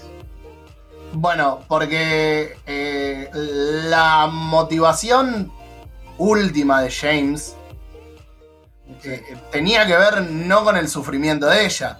A eso es lo que te pregunto si vas a ir. Para no Claro. pasártela. Eh, explícalo si querés. Eh, James en realidad lo que tenía, no tenía más ganas, no solamente de seguir sufriendo porque la veía ella sufrir, sino de tolerar el tener que cuidarla constantemente y estar atrapado en esa vida por la enfermedad de, de María. De, de Mary, no de María. Sí. Eh, estabas muteado, Monfus. Eh, no, que, perdón, que esa parte, eh, eso de que gente que cuida y se siente atormentada y va con todos estos traumas, el tipo Mm. creo que comentó de amigos que tenía que tenían que cuidar a familiares enfermos de cómo se sentían al respecto. Así que en la entrevista en un momento lo dijo. Re había- duro, re duro, no la sabía esa. Sí, eh, a ver, yo lo leí en una revista de Retro Gamer que le hicieron una entrevista de cómo el del. Porque yo el Silent Hill no- 2 creo que no lo jugué. Eh, lo, le- lo leí en una entrevista que le habían hecho. Tengo muchísimas ganas de volver a jugarlo hace muchos años. Para muchos es el Eh, mejor, por lo que estoy no viendo. descarto stream. Sí, Sí, sí, sí, sí. Es el mejor como- Silent Hill. tiene mucha. eh, es como que te, te resuelve algunas cosas que había dejado el uno y a la vez te plantea cosas nuevas que luego después como que las empezaron como a enrular. Eh, que, eh, desde Pasa- el punto de vista de la historia me pareció uno de los mejores. Pasa que Silent Hill es como que tuvo un punto de quiebre entre el 1 y el 2. Silent Hill era un pueblo maldito, dependiendo de los finales que sacaras del, del 1, ¿no? Porque o, o el chabón estaba drogado, o el chabón estaba muerto, o realmente había un pueblo donde estaba pasando algo y to- todo lo que vimos fue real. Eh, pero cuando llegamos a Silent Hill 2, el pueblo jugaba con la cabeza de las personas y lo que hacía era reflejar todos los traumas Sí, interiores. era, era como que era un como que cambia el concepto. Claro, Sí. cambia el concepto y el juego pasa a ser, como dice Chacho, un personaje y no solamente un lugar donde se desarrollaba. Eh, Es como que hay- ahí hay un punto de ruptura bastante grande entre el 1 y el 2. Que si bien conservan algunas conexiones, eh, es donde el, el 1 venía para acá y el 2 se va completamente para allá y sale todo lo que viene después. Bueno, eh, pasado saludamos, está Coyo de Botella, nos está escuchando, también está escuchando Robert. Robert, Robert, acá Wally dice qué genio el que lo habíamos comentado, el, el recurso de la neblina para tapar las limitaciones de hardware. De hecho, fue una crítica que le hicieron a- al remake, que le sacaron esa limitación, porque era parte del. A pesar que surgió como una limitación, es como que a Mario le dejaran hacer un gordo de, de fontanero con bigote y nariz, porque en su momento fue una limitación técnica. O sea, dejó de ser. Mofus. Este, de repente. Y también eh, Robert dice, aguante Resident Evil Hill. Eh, sí. Sí. Ojalá, ojalá Parasitic tuviera esta, este tratamiento. Ah, es- sí, yo me acuerdo del uno que me. El Dino Crisis. Vamos a. Bueno, Bueno, ahí. y nada, para cerrar el juego, eh, re- nos enf- tenemos que enfrentar, va, vemos una vez más cómo eh, Pyramid Head vuelve a matar a, a Mary, no, a María. eh, que está atada en una silla pidiendo por favor que la ayudes. Eh, y ahí descubrimos que el propósito, el por qué está ahí, el pirámide Gea, de qué es lo que simboliza para este personaje, es el dolor y la culpa de la que hablaba recién Fran, que se fue. Hola. Sí. Hoy el, dolor, el dolor y la culpa del personaje que lo estaba atormentando por haber matado a su esposa, que también es cierto, él piensa que la, el trato que ella tenía hacia él era horrible y una gran parte de él la mata por eso, es verdad. Y bueno, eso sería Silent Hill 2. No sé si quieren que siga con el 4 o lo dejamos para el próximo. Creo que lo dejamos para el próximo. Eh, te faltaría el 4 y después. ¿Cuál sería? El de PC. El 4, Downpour, que lo voy a hablar 10 minutos porque. Porque ya. eh, y Homecoming, que si a Downpour lo hablo 10, a Homecoming lo hablo 5. Así que. Así que, digamos, Memory, 4 de eso y eh, Book of Memory. Claro. Listo. Lo dejamos para la próxima. No sé si vamos a hacerlo este año. Por, dep- depende cómo estén todos anímicamente. Pero vamos a ver si la semana que viene o la otra. Gracias, Booker. Eh, realmente, puta, bueno, a diferencia de Warhammer, este, este sí tengo ganas de jugarlo de nuevo. Pero a la vez soy un cagón. Eh, tengo miedo. Mañana voy a ver Resident Evil 2 con Chacho y Maggie vamos a ver la película. La Resident Evil, perdón. Eh, a ver qué onda. Así que mañana streaming de Resident Evil. Eh, ahora, Mariel, vamos al corte con el último, no, el tercer tema. Vamos al Eh, tercer tema. En el tercer tema eh, vamos a escuchar eh, algo que nada que ver con todo lo que estamos haciendo de Lufia 2, este juego japonés que la verdad que yo mucho no lo he jugado, pero bueno, eh, tiene temas bonitos, como The Island of the Void, hecho por Toxic Eternity. Lo escuchamos y volvemos con el resto.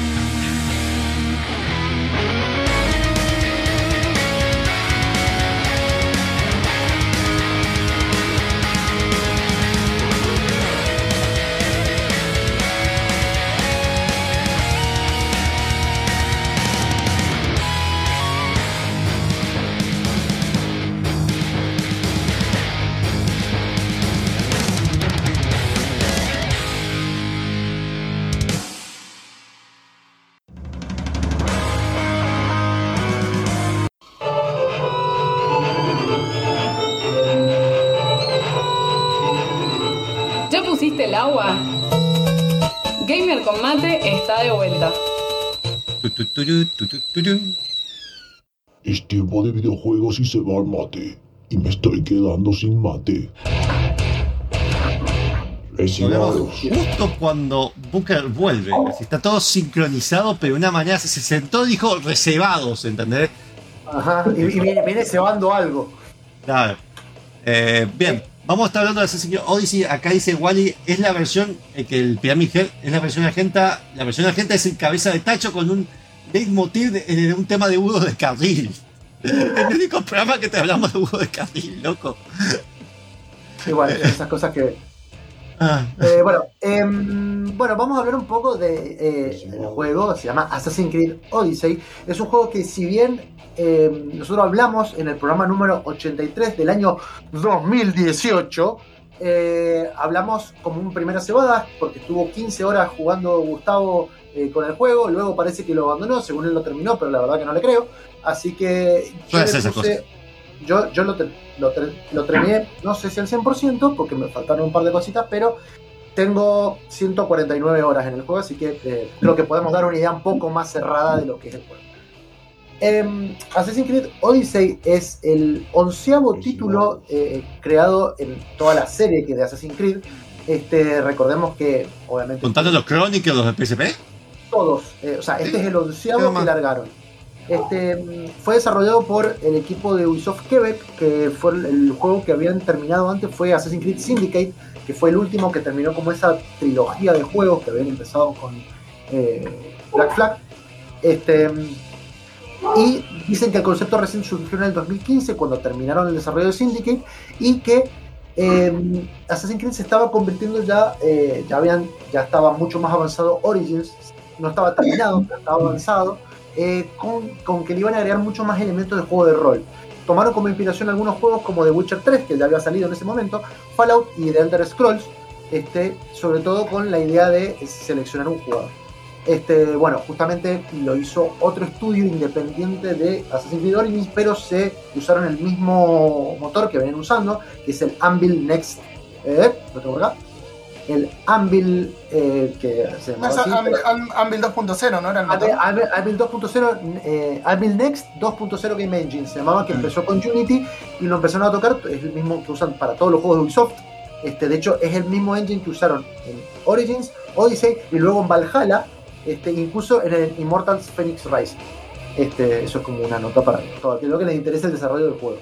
Em, el juego, a diferencia de, bueno, cada juego de Assassin's Creed tiene como un setting especial. Recordemos que es un juego en el cual uno hay una eh, línea del tiempo, digamos, eh, del tiempo actual, y luego hay algo que pasa en el pasado siempre. Tenemos esta como dicotomía de dos líneas temporales.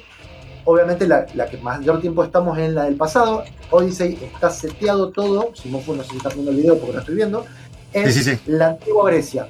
En particular, en la guerra del Peloponeso, que era una guerra que sucedió, obviamente, históricamente entre, el, eh, entre Esparta y Atenas, en realidad eran entre estos dos estados y todos eran aliados de uno de otro.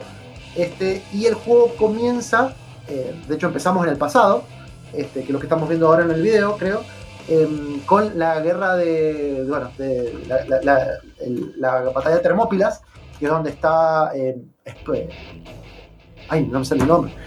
Estoy... No. eh, Sí, sí, mal. su- está confiado.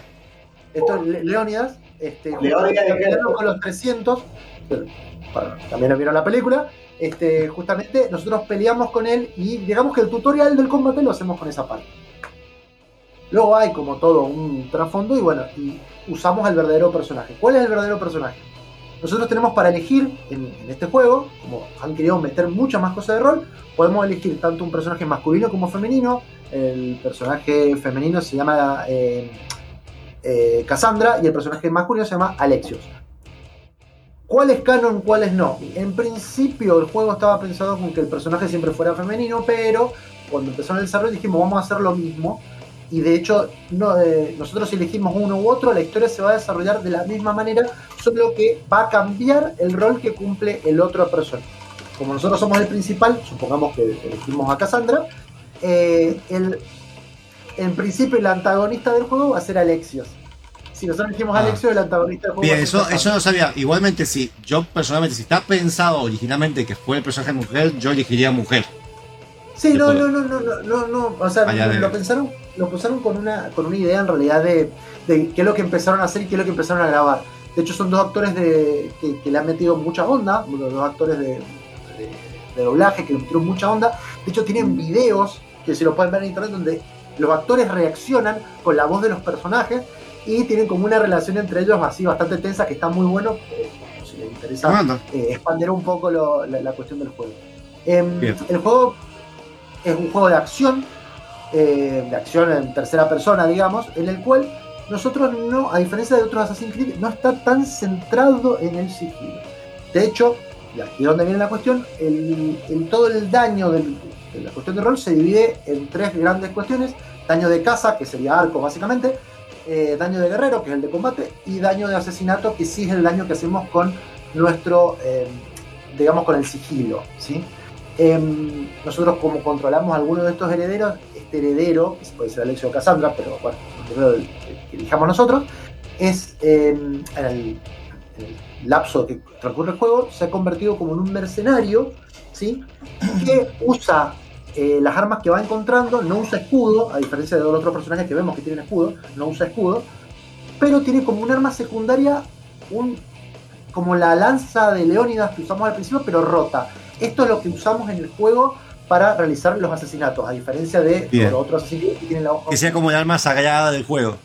Es muy importante, sí, es muy importante para cómo avanza la historia, y bueno, sobre todo con lo del DLC, que lo vamos a hablar un poco más adelante, pero lo importante es eso, nosotros, eh, todo el sistema del juego está pensado para que como que reaccionemos haciéndole parry o esquivando a los lo- que nos vienen a atacar, y a diferencia también de los Assassin's Creed anteriores, si nos pueden atacar de más de a uno, eh, de hecho todos tienen una barra de vida, nosotros hacemos daño Igual eso tiene hace un avanzando tiempo.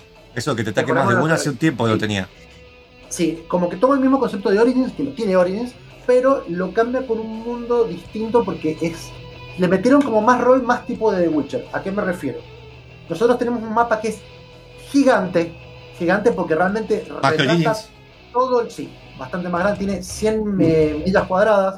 Eh, hay que pasarlo en kilómetros, pero el sistema pelea lo tengo. Y son bueno. dos kilómetros y medio. O sea, son muchos kilómetros, 2000 2.500 kilómetros más o menos. Más. Bueno, 2.500 kilómetros, ponele. Cuadrados de eh, terreno griego. Eh, cada uno tiene una ciudad-estado. eh, todas las secciones están divididas en las ciudades-estados que representan a todo el mundo griego. Este, tienen su alianza con uno o con otro. Con otro 160.000 kilómetros. Casi 161.000 kilómetros. bueno, muy bien. Eso que dice Frank, eso. Cada uno de estos es una zona que, muy como un juego de, de MMO, si lo han jugado alguna vez, te indica qué nivel eh, tienen los enemigos en cada lugar, pero est- esto va cambiando porque a medida que nosotros eh, llegamos a ese nivel e incluso lo pasamos, los enemigos empiezan a escalar con nuestro nivel.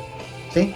O sea que en un principio lo que es muy de rol, esto de mejorar y qué sé yo, para luego, no sé, intentar matar a los enemigos de un solo hit, eh, no llega a ser tan así.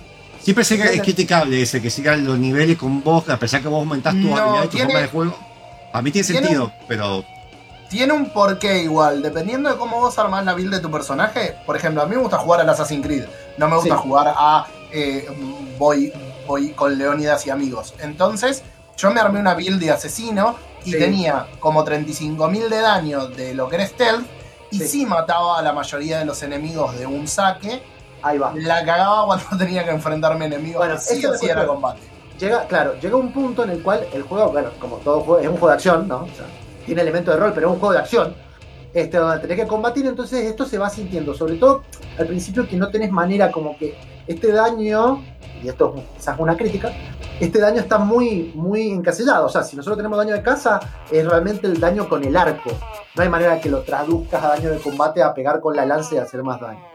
Después, más adelante, sí tenemos como eh, unos, unos eh, elementos más raros, unos equipos más raros que podemos encontrar, en- donde te dice, eh, aplica el daño de asesinato. Entonces por ahí podés usarlo en ese build y demás. Realmente es muy flexible en ese, en ese aspecto, eso está muy bueno, porque la verdad que los otros Assassin's Creed, Assassin's Creed clásicos, llegó un punto en que si vos realmente eras bueno en el sigilo, como que simplificabas mucho el combate y como que no servía. Este tiene su dificultad por ese lado.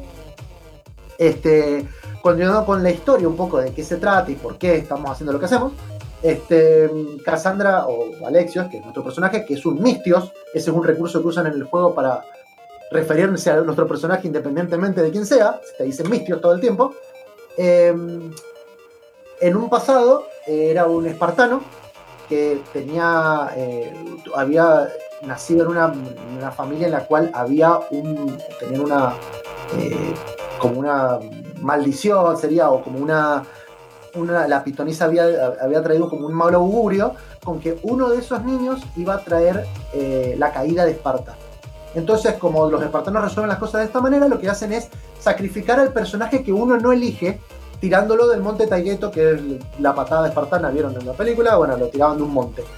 Eh, el personaje que uno elige, sea hombre o mujer, eh, lo que trata de hacer es salvarlo del CBB, tirando al, o sea, como en el momento que lo van a tirar, tira al, al, al, mo- al- al- al monje sería, que está por sacrificar al niño, eh, le sale mal porque tira no solo al monje, sino que tira al pibe y lo a nuestro personaje de alguna manera lo exilian, lo exilian, siendo también un niño, no tan bebé, pero lo exilian a- fuera de Esparta. Eh, y de hecho, nuestro personaje va en un barco, el barco naufraga, termina en una costa de, Kefalonia, que es una isla que está muy al oeste de todo el mapa griego, y de ahí es entrenado por, una, por, un, por un amigo que es un mercante en convertirse en un mercenario. Entonces nosotros somos un mercenario en un mundo griego en el cual hay dos bandos, en el cual todo el tiempo te puedes aliar o no con, un- con- uno y con otro.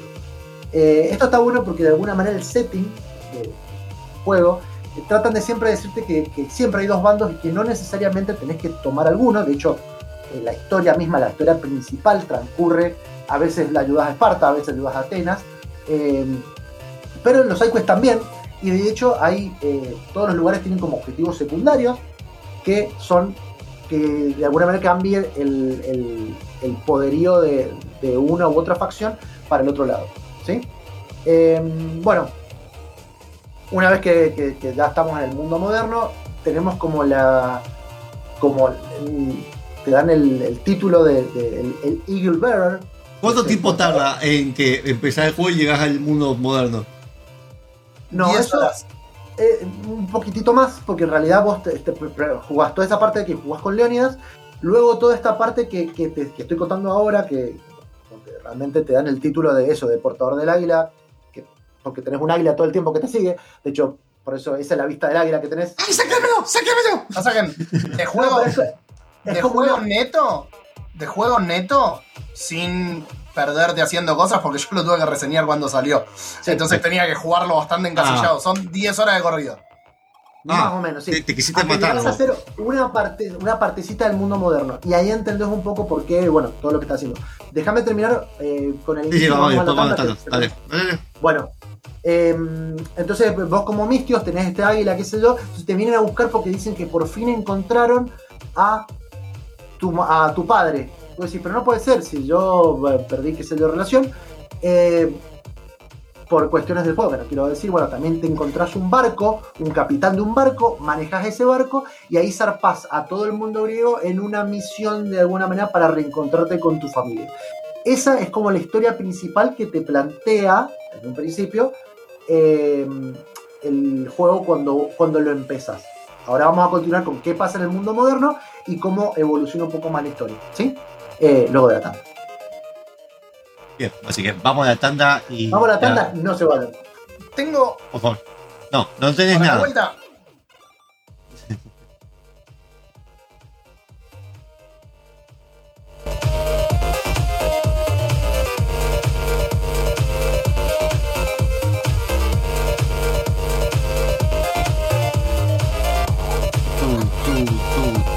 Tú, tú. Y ahí volvemos a la tanda. Hola. Hola, hola. Fran, podés decir lo que quieras decir.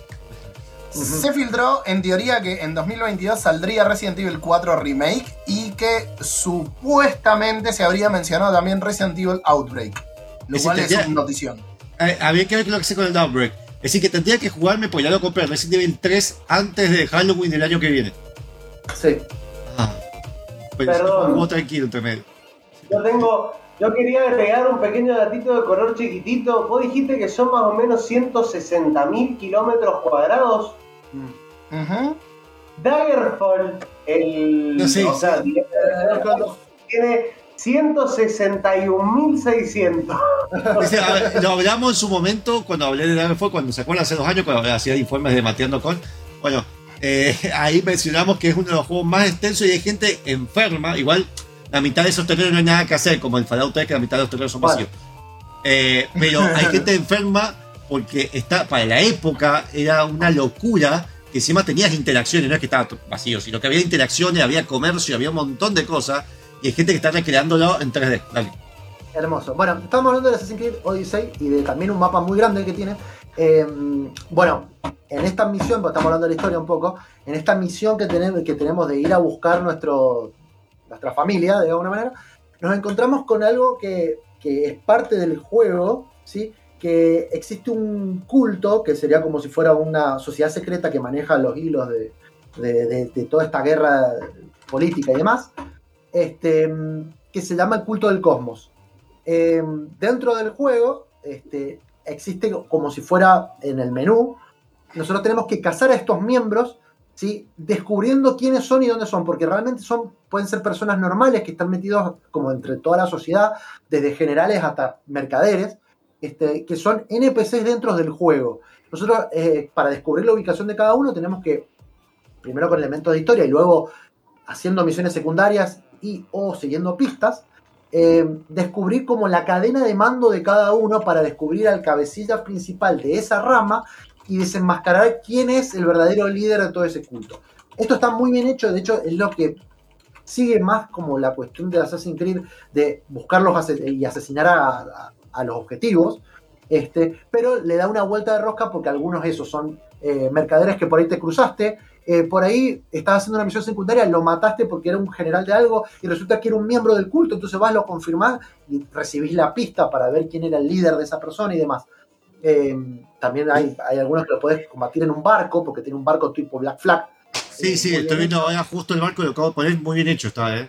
eh, no solo está muy bien hecho, sino que también tiene elementos de rol, porque uno puede mejorar ese barco, ahí lo vemos en una- parte del video, se ve que podemos mejorar eh, tanto nuestro el- los tres tipos de ataque que hay, como la vida, como la fuerza del remero, e incluso contratar NPCs para que nos ayuden, que serán como los lieu- lieutenants o los oficiales del barco, hasta cuatro, que le dan algunas cuestiones pasivas, o que cuando vamos a abordar a los otros barcos, porque también hay una mecánica para abordarlos, eh, pelean juntamente con nosotros. Realmente eh, está muy bien hecho la parte del barco. Luego lo dejaron para.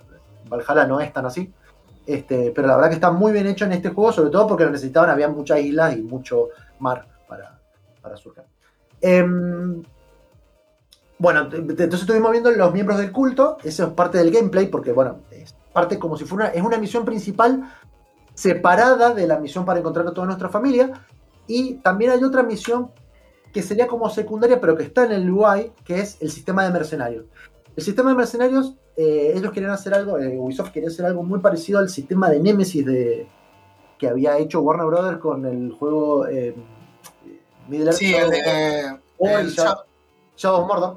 es. Este, no pudieron porque justamente se lo registraron de golpe, entonces lo que hicieron fue, bueno, vamos a hacer algo así, vamos a copiarle en vez de ellos, le copiaron a GTA. Eh, cada vez que nosotros hacemos como alguna, eh, como algún eh, delito dentro del juego, ya sea matar a un civil o incluso atacar a lo que sería la, policía o la guardia, los militares que están por ahí, este, nosotros subimos como un nivel de búsqueda dentro de esa zona que llega a un punto donde aparece un casquito eh, de la época griega. Cada uno de esos casquitos es un mercenario que nos va a buscar, que, tiene, que, que viene a buscar nuestra recompensa. Y si Sistema sí, para, si nosotros los derrotamos, hay un ranking de estos mercenarios, porque nosotros también somos mercenarios. Entonces, cuando nos derrotamos, nosotros nos ponemos adelante de ese mercenario en, en nivel. Cada vez que llegamos a un threshold, a un, El Pokémon de matar gente de la historia. a un, a un rango, subimos al siguiente y nos da un bonus eh, pasivo, que ya sea, sea como 50% de descuento en todo lo que compremos en, el herrero, eh, mejoras para el barco y demás. Todo se se lleva por este sistema de mercenarios. Que está bueno porque es como bastante secundario, ¿sí? No es obligatorio, pero te lo introducen en el juego, me parece que está, está, está bueno como para, para agregarlo. Todo esto lo hacemos mientras estamos jugando la historia principal y la historia secundaria. Ahora, ¿qué es lo que pasa con la otra historia? Que es la historia del, la historia del, del mundo presente. En el mundo presente, a diferencia de lo que pasa con el mundo antiguo, en el mundo antiguo es, sería una precuela, todo lo que pasa en el juego es anterior a lo que pasa en Origins, ¿sí? Eh, en cambio, en el mundo eh, moderno, digamos, es una secuela. Nosotros controlamos a, a Laila Hassan, que es una, eh, creo que es turca la, la chica, o, o, o de Y el nombre de turca igual. Sí, tiene el nombre de turca. Este, ¿Qué es lo que me empezaron a hacer? Ella desertó de. Sí, de- perdón, perdón, pero estoy viendo la batalla de los autos. No sé qué está históricamente autos de los barcos. La, la historia, perdón, la batalla de los, de los barcos. Y estoy viendo la forma en que driftean. No sé si era tan Sí. así en la época. Eso- porque eso yo entiendo que es un tema mecánico. Porque hace un drift de Sí. Rápido Furioso 3 de Sí, Tokio. tira- tiran el ancla y hace tun, tun, tun, el barco. sí. Este, bueno, continuando Lo- con la los brazos del que tira y levanta el ancla para driftear son así. no existe. No existe. Esa persona Están como Booker con la musculosa. es un ISU probablemente. Eh, bueno, eh, para no, no spoilear, vamos a seguir. Eh, en el mundo moderno, la historia es una continuación de lo que pasa en Origins. Eh, Laila Hassan es una. eh, ¿Cómo sería? Una operaria de Abstergo que de- se va de la empresa. O sea, no Es la misma de Origins. la misma. Sí, la misma de Origins. Este, y descubre, o sea, mejora el sistema del Animus porque ahora en vez de, además de hacerlo más portátil, ahora en vez de hacerlo con una máquina que está en un lugar fijo y que te duermen y toda la, la cuestión que había antes, es como si fuera un dispositivo de realidad virtual que se te mete y que por ahí lo que puede tener es algunos efectos como secundarios con, eh, parece que te intoxican los riñones, una cuestión Es como así. una continuación que vos me dijiste que vea la película antes de Origins, porque justamente es una evolución de ese aparato, porque tenía ese efecto de secundario. Eh, perdón, de Assassin's Creed. Sí, sí, la, la película está, está antes de Origins. O sea, esto- Pero digamos, es como una evolución de ese aparato, porque eso que hablas de la Sí. secuela además de, Sí, lo hablan es mucho si eso. fuera un aparato VR que de hecho entra en una valija. Eh, ese es el Animus ahora. Y descubren Oye, Mark que a par- Zuckerberg. que a partir de lo que descubren en Origins, descubren que ellos pueden, eh, no necesitan que realmente vos, o sea, la persona que utiliza el Animus, sea un descendiente de alguna, o sea, que tenga memoria genética, sino que la memoria genética puede estar en objetos. Entonces, como en el, descubren un objeto en Origins, y bueno, Eso no me gusta ya. que, eh, descubren que existen uno, uno eh, en el Mar Muerto, descubren los escritos perdidos de Heródoto. Heródoto, esto, a ver, no existen escritos realmente, pero bueno, es parte de la fantasía del juego. Este, donde menciona la danza de Leónidas. Ellos recuperan la danza de, de Leónidas y lo que siguen es como el- con el ADN llegan al punto en el que nuestro personaje, sea eh, Alexios o Cassandra, eh, está usando la danza de Leónidas este, para ver qué, qué- qué implicancia tiene, bueno, justamente con todo esto del- de, los templarios, del, del credo de los asesinos, y qué, qué relación tiene con los Isu, que es esta como eh, Civilización. raza extraterrestre, que que, que Después vino- de para los que no jugó el uno lo hizo, por las dudas, eh, hace como 20 No, años. bueno, sí, pero. bueno, sí. No, Este, bueno, pero ah, escúchame. De, Sí, sí. 2009, si todavía no conoces a los Isu, bueno, Eh, el 1 y el 2 te quedan un poco más. Igualmente, Bueno, a, a mí eso de los objetos de ADN, para mí, hay, yo entiendo la justificación narrativa, pero. Ah, sí, un, ahí poco, nada me un, poco, un poco quizás pierde, pierde la cuestión de la relación personal que tenías antes con el, con el personaje. Eh, si bien continúan con el mismo personaje que estaba en Origins, bueno, un poquito. eh, no, no te, no te genera tanta relación. Pero eh, todo esto que te estoy contando es lo que pasa, digamos, al, principio del juego.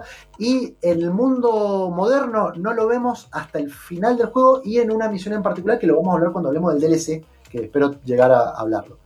Este, bueno, el juego vamos de isla en isla eh, tratando de buscar a nuestra familia, haciendo todo esto que, que vamos haciendo y mejorando nuestro personaje, ya sea subiendo de nivel para mejorar la salud y la vida y el daño, sino que también elegimos, eh, y esto es muy de rol también, habilidades que tenemos en un árbol de habilidades que está bien separado, eh, caza, combate y asesinato, este, y que podemos llegar a eh, maximizar hasta tres niveles cada una de las habilidades que figuran ahí. Te dan un punto por nivel y también vamos, vamos viendo en el, mismo mundo algunos lugares que no son historically accurate, digamos, porque son justamente son como restos de esta civilización antigua y ahí es cuando nosotros vemos qué relación tienen eh, la lanza, por qué la tiene, por qué la tiene Cassandra y cuál es la conexión con los Isu. Bien, el juego históricamente eh, no es, o sea, trataron de Ubisoft mandó un equipo de 10 personas para estar 10 días en las islas griegas sacando fotos y lo que sí tomaron una dirección artística, lo que decías Monfu vos también de, cambiar un poco las cosas, la dirección artística que, tomaron para cambiar un poco también el- lo que nosotros entendemos como el mundo griego, que es todo medio gris y medio roto, en tratar de hacerlo mucho más colorido y vibrante, ¿sí? Eh, en el mismo juego te, tenés un modo que se llama el modo descubrimiento, que es un modo que lo usaron para, eh, que viene incluido en el juego, donde vos podés moverte libremente y tiene datos históricos que ellos vieron en su esta investigación que hicieron para hacer el juego y que la estaban usando para algunos colegios, de hecho, en Estados Unidos y en Francia, ¿sí? para contarte un poco la historia de la guerra del Peloponeso y todo lo que pasó en el, en el mundo griego. Eh, también aprovechamos el juego para conocer un montón de otras personas que, eh, que de hecho eh, son NPC muy importantes en el juego, como por ejemplo eh, Pitágoras, también está Sócrates, está eh, Pericles. Hace referencia al faro de la, a la luz de la muerte de. Creo que era de. No sé si de Sí, Pitágoras. No hace No, referencia. la- la- la- a, la, a la cueva, claro, sí, sí. Sí lo hacen, pasa que hay que saber un poquito de filosofía y está un poquito escondido, pero también, por ejemplo, en un momento tipo en una sidequest, nosotros, si bien estamos en la época de Sócrates, eh, conocemos a Aristóteles. Que es la- la- Pero Aristóteles, es, un personaje, es un personaje más secundario, que Aristóteles era, era justamente eh, ¿Qué onda con los mitológicos? ¿Cómo? ¿Qué onda con los bichos mitológicos? Ahí va. A eso va. Los bichos mitológicos, eh, yo al principio pensé, uh, che, no, a mí me, me- me gustaba esa parte, eh, están incluidos, ¿sí? Están incluidos, Bueno, pero en sí. función, de hecho, bueno, si lo tienen, si lo compran en Steam, lo van a ver en, el- en la tapa del juego, o sea, aparece un bicho mitológico, no voy a decir cuál, pero son generalmente parte de los sidequests. Excepto por uno que lo vamos a hablar ahora en este momento porque nos conecta con el DLC, hay una misión secundaria que es la que nos eh, si bien nosotros avanzamos la historia, conocemos a nuestros padres y demás, y la relación que hay con la lanza y demás, pero nosotros parece que dentro del juego somos como adoptados, esto también lo he sacado la galera, y nos mandan a conocer a nuestro verdadero padre. Resulta que nuestro verdadero padre se encuentra, esto no es un spoiler porque hay un DLC que se llama así, está en la Atlántida. Sí, hay un. Sí. sí. Nosotros cuando encontramos la Atlántida, en ese sidequest, ahí es cuando vamos, encontramos que no sabes si es parte de un error de una simulación del, del Animus o no, aparecen eh, cuatro bestias mitológicas que tenemos que vencer. Minotauro, me imagino. Cuatro- sí. Eh, perdón, Chacho, no, Sí. está explicado el porqué. No, no pará, un error. No, no, por eso. Sí, Ah. yo sé que está aplicado. Pero Ah, bueno. no, perdón, perdón. Mala. Bueno, Lo Vamos al, vamos último tema y cerramos lo de Assassin's Creed, sí, porque eso ya me gustó. Yo tengo unas Sí, ganas sí. de streamear desde el 1, tengo unas ganas, pero me voy a morir. Bueno, el último, el último tema que vamos a escuchar es de Lords Mobile. Resulta que Lindsay Sterling, que es esta chica que hace música con eh, mezclando tipo techno con, eh, Con violín, danza. hizo un tema para el juego que se llama Lords, obviamente. Así que lo escuchamos y volvemos con el final de Assassin's Creed. Oh, Oh, Lindsay.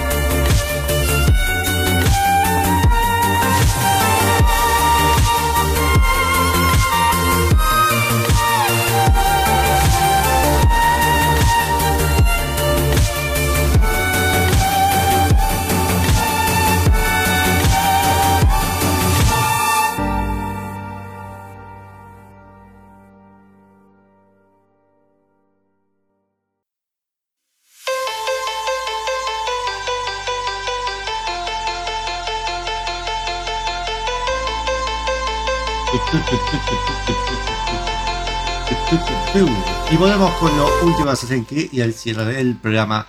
Eh, así Bueno. que, muchachos. Voy a tratar de cerrar el eh, juego, hablar de los, de los DLC. Este, bueno, los DLC son dos. El primero se llama el legado de la de Legacy of the First Blade, o sea, el legado de la primera hoja. Y el segundo se llama El Destino de Atlantis. Son dos muy distintos y de hecho el primero para mí fue un problema porque generó un problema en la comunidad. El primero se, eh, trata de explicar el vínculo que hay entre este juego y Origins. Este, sea, por qué esto es una precuela y el otro una secuela. Este, y el de- eh, por qué luego aparece la, la hoja oculta. Eh, lo que hace el juego es mandarte a zonas que ya habías visitado para enfrentarte a un nuevo tipo de enemigo que son los persas. eh, de un personaje que se está escapando de los persas, que tiene algo que ver con lo de, Leónidas al principio. Este, y se divide en tres partes. Em, cada una de estas partes te vuelve a mandar a hacer relativamente lo mismo que ya venías haciendo, pero con unos NPC nuevos. Eh, la verdad que no está tan bueno, pero te explica esto. Me voy a centrar un poco más en el segundo. Segundo, que se llama eh, El Destino de Atlantis, también está hecho en tres partes, pero aquí es donde yo creo que hay una verdadera conexión y se siente mucho más Assassin's Creed que los otros. Eh, este se trata en realidad de, nosotros hacemos esta misión donde con- conocemos a nuestro verdadero padre, ¿sí? que es como una mención preview que no hace falta tener el DLC para accederla, pero es un requisito para acceder. Cuando nosotros lo activamos, eh, se nos aparece un ISU que nos dice que realmente nos va a llevar al Atlantis porque tienen un problema muy grande y solo nosotros lo podemos resolver.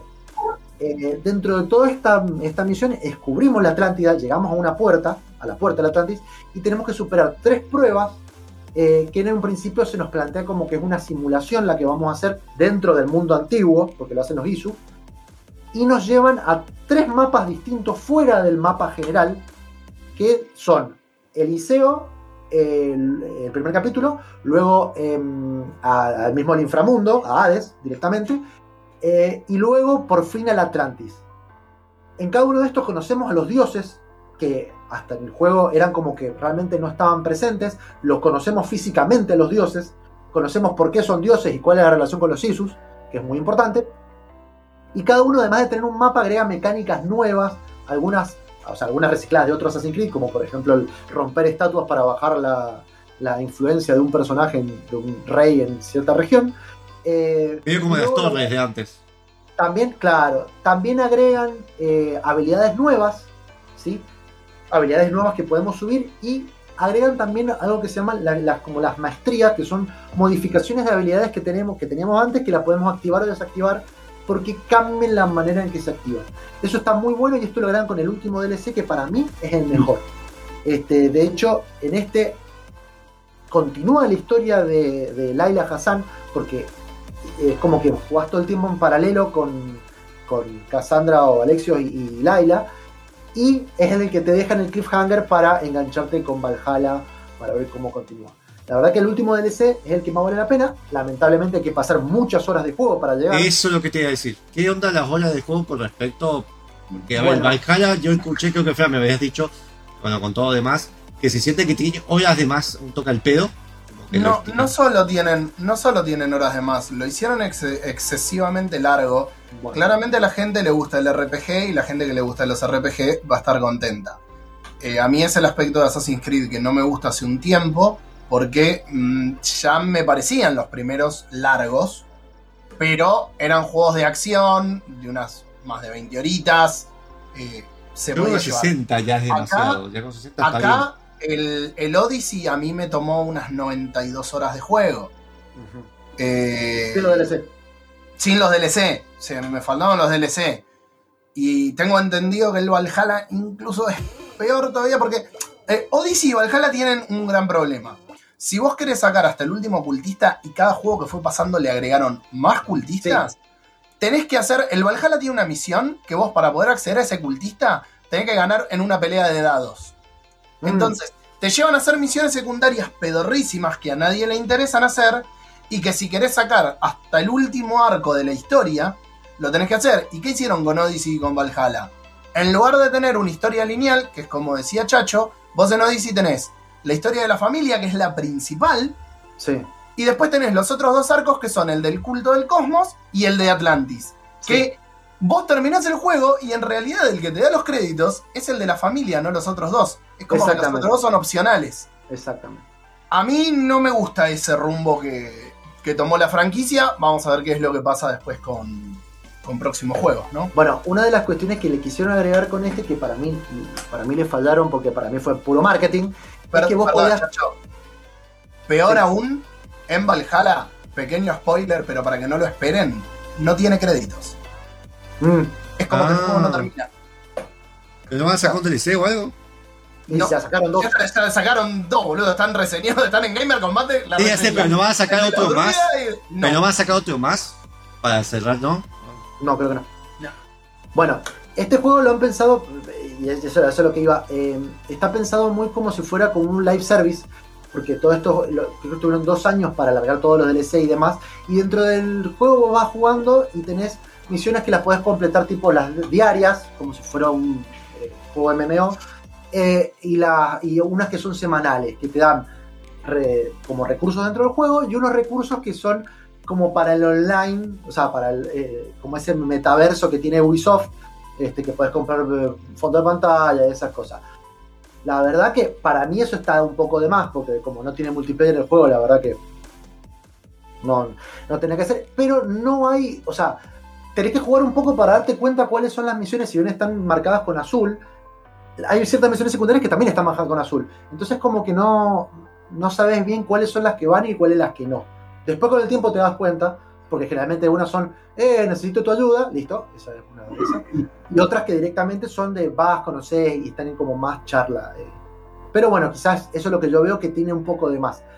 Eh, el juego es muy muy largo, sobre todo si quieren completar cada una de las regiones y cada uno de los iconos. Tiene un modo que vos cuando lo empezás podés elegir si querés que directamente te aparezcan todos los signos en todo el mapa que te faltan o a medida que vos vas avanzando los vas como descubriendo. Este, pero realmente se hace muy muy largo. Este, igualmente para avanzar la historia y sacar el mejor final, por ejemplo, no es necesario que hagas las secundarias como dijo Fran, sino que es necesario que dentro de esa historia tomes algunas decisiones que son bastante obvias, que son las que toman, las que toman para ver cuál tipo de final eh, tomas. Hay otras decisiones que vos las tomás y que no necesariamente son ni blancas ni negras, y que lo único que cambian es una charla que vos después tenés con Sócrates o con algún otro personaje sobre qué es lo que, cómo querés moldear a tu personaje. Pero realmente como rol, rol, mm, no se siente. O sea, a, a mi entender. ¿Mm? Así Bien. que bueno, no, si lo quieren probar, es hermoso lo que se ve el juego. De hecho, eh, Más si le gusta la cultura griega, me imagino. es un, claro, es un, no sé, es un juego del 2018 que se ve muy bien al día de hoy y que realmente tampoco, o sea, si lo querés ver a 60 cuadros por segundo, te pide una computadora, no te voy a decir de las últimas, relativamente moderna, pero eh, se ve muy bien. De hecho, se ve muy bien en eh, la generación pasada, en PlayStation 4 y en Xbox eh, One. Se ve muy bien y mantiene unos frames bastante, bastante parejos. Eh, bueno, eso. Así que bueno, eh, para recuerden que este programa va a ser transmitido la otra semana, así que si están escuchando esto de Radio UTN, lo están escuchando de una semana después, pero si no, también están subidos a YouTube, que hoy ya subió el programa pasado, ya lo vamos a subir a Spotify el programa pasado y subimos este.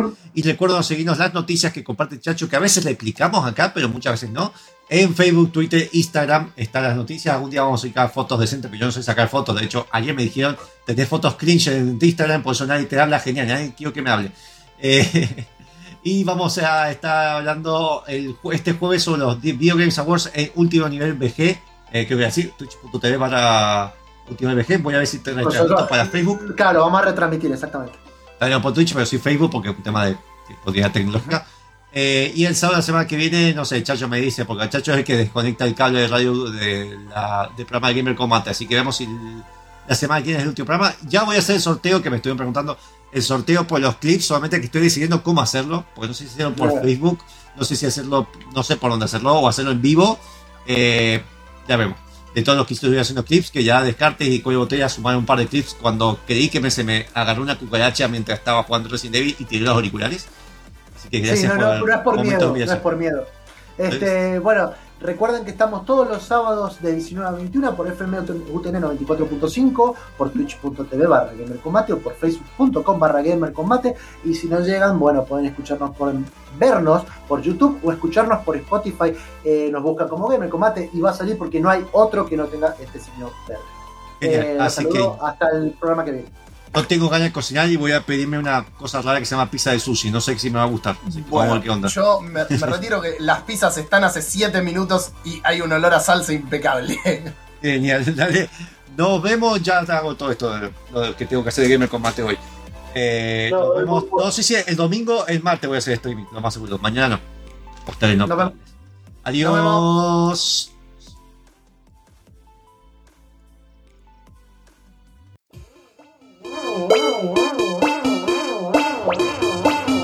Hola amigos, mi nombre es Lionel Campoy.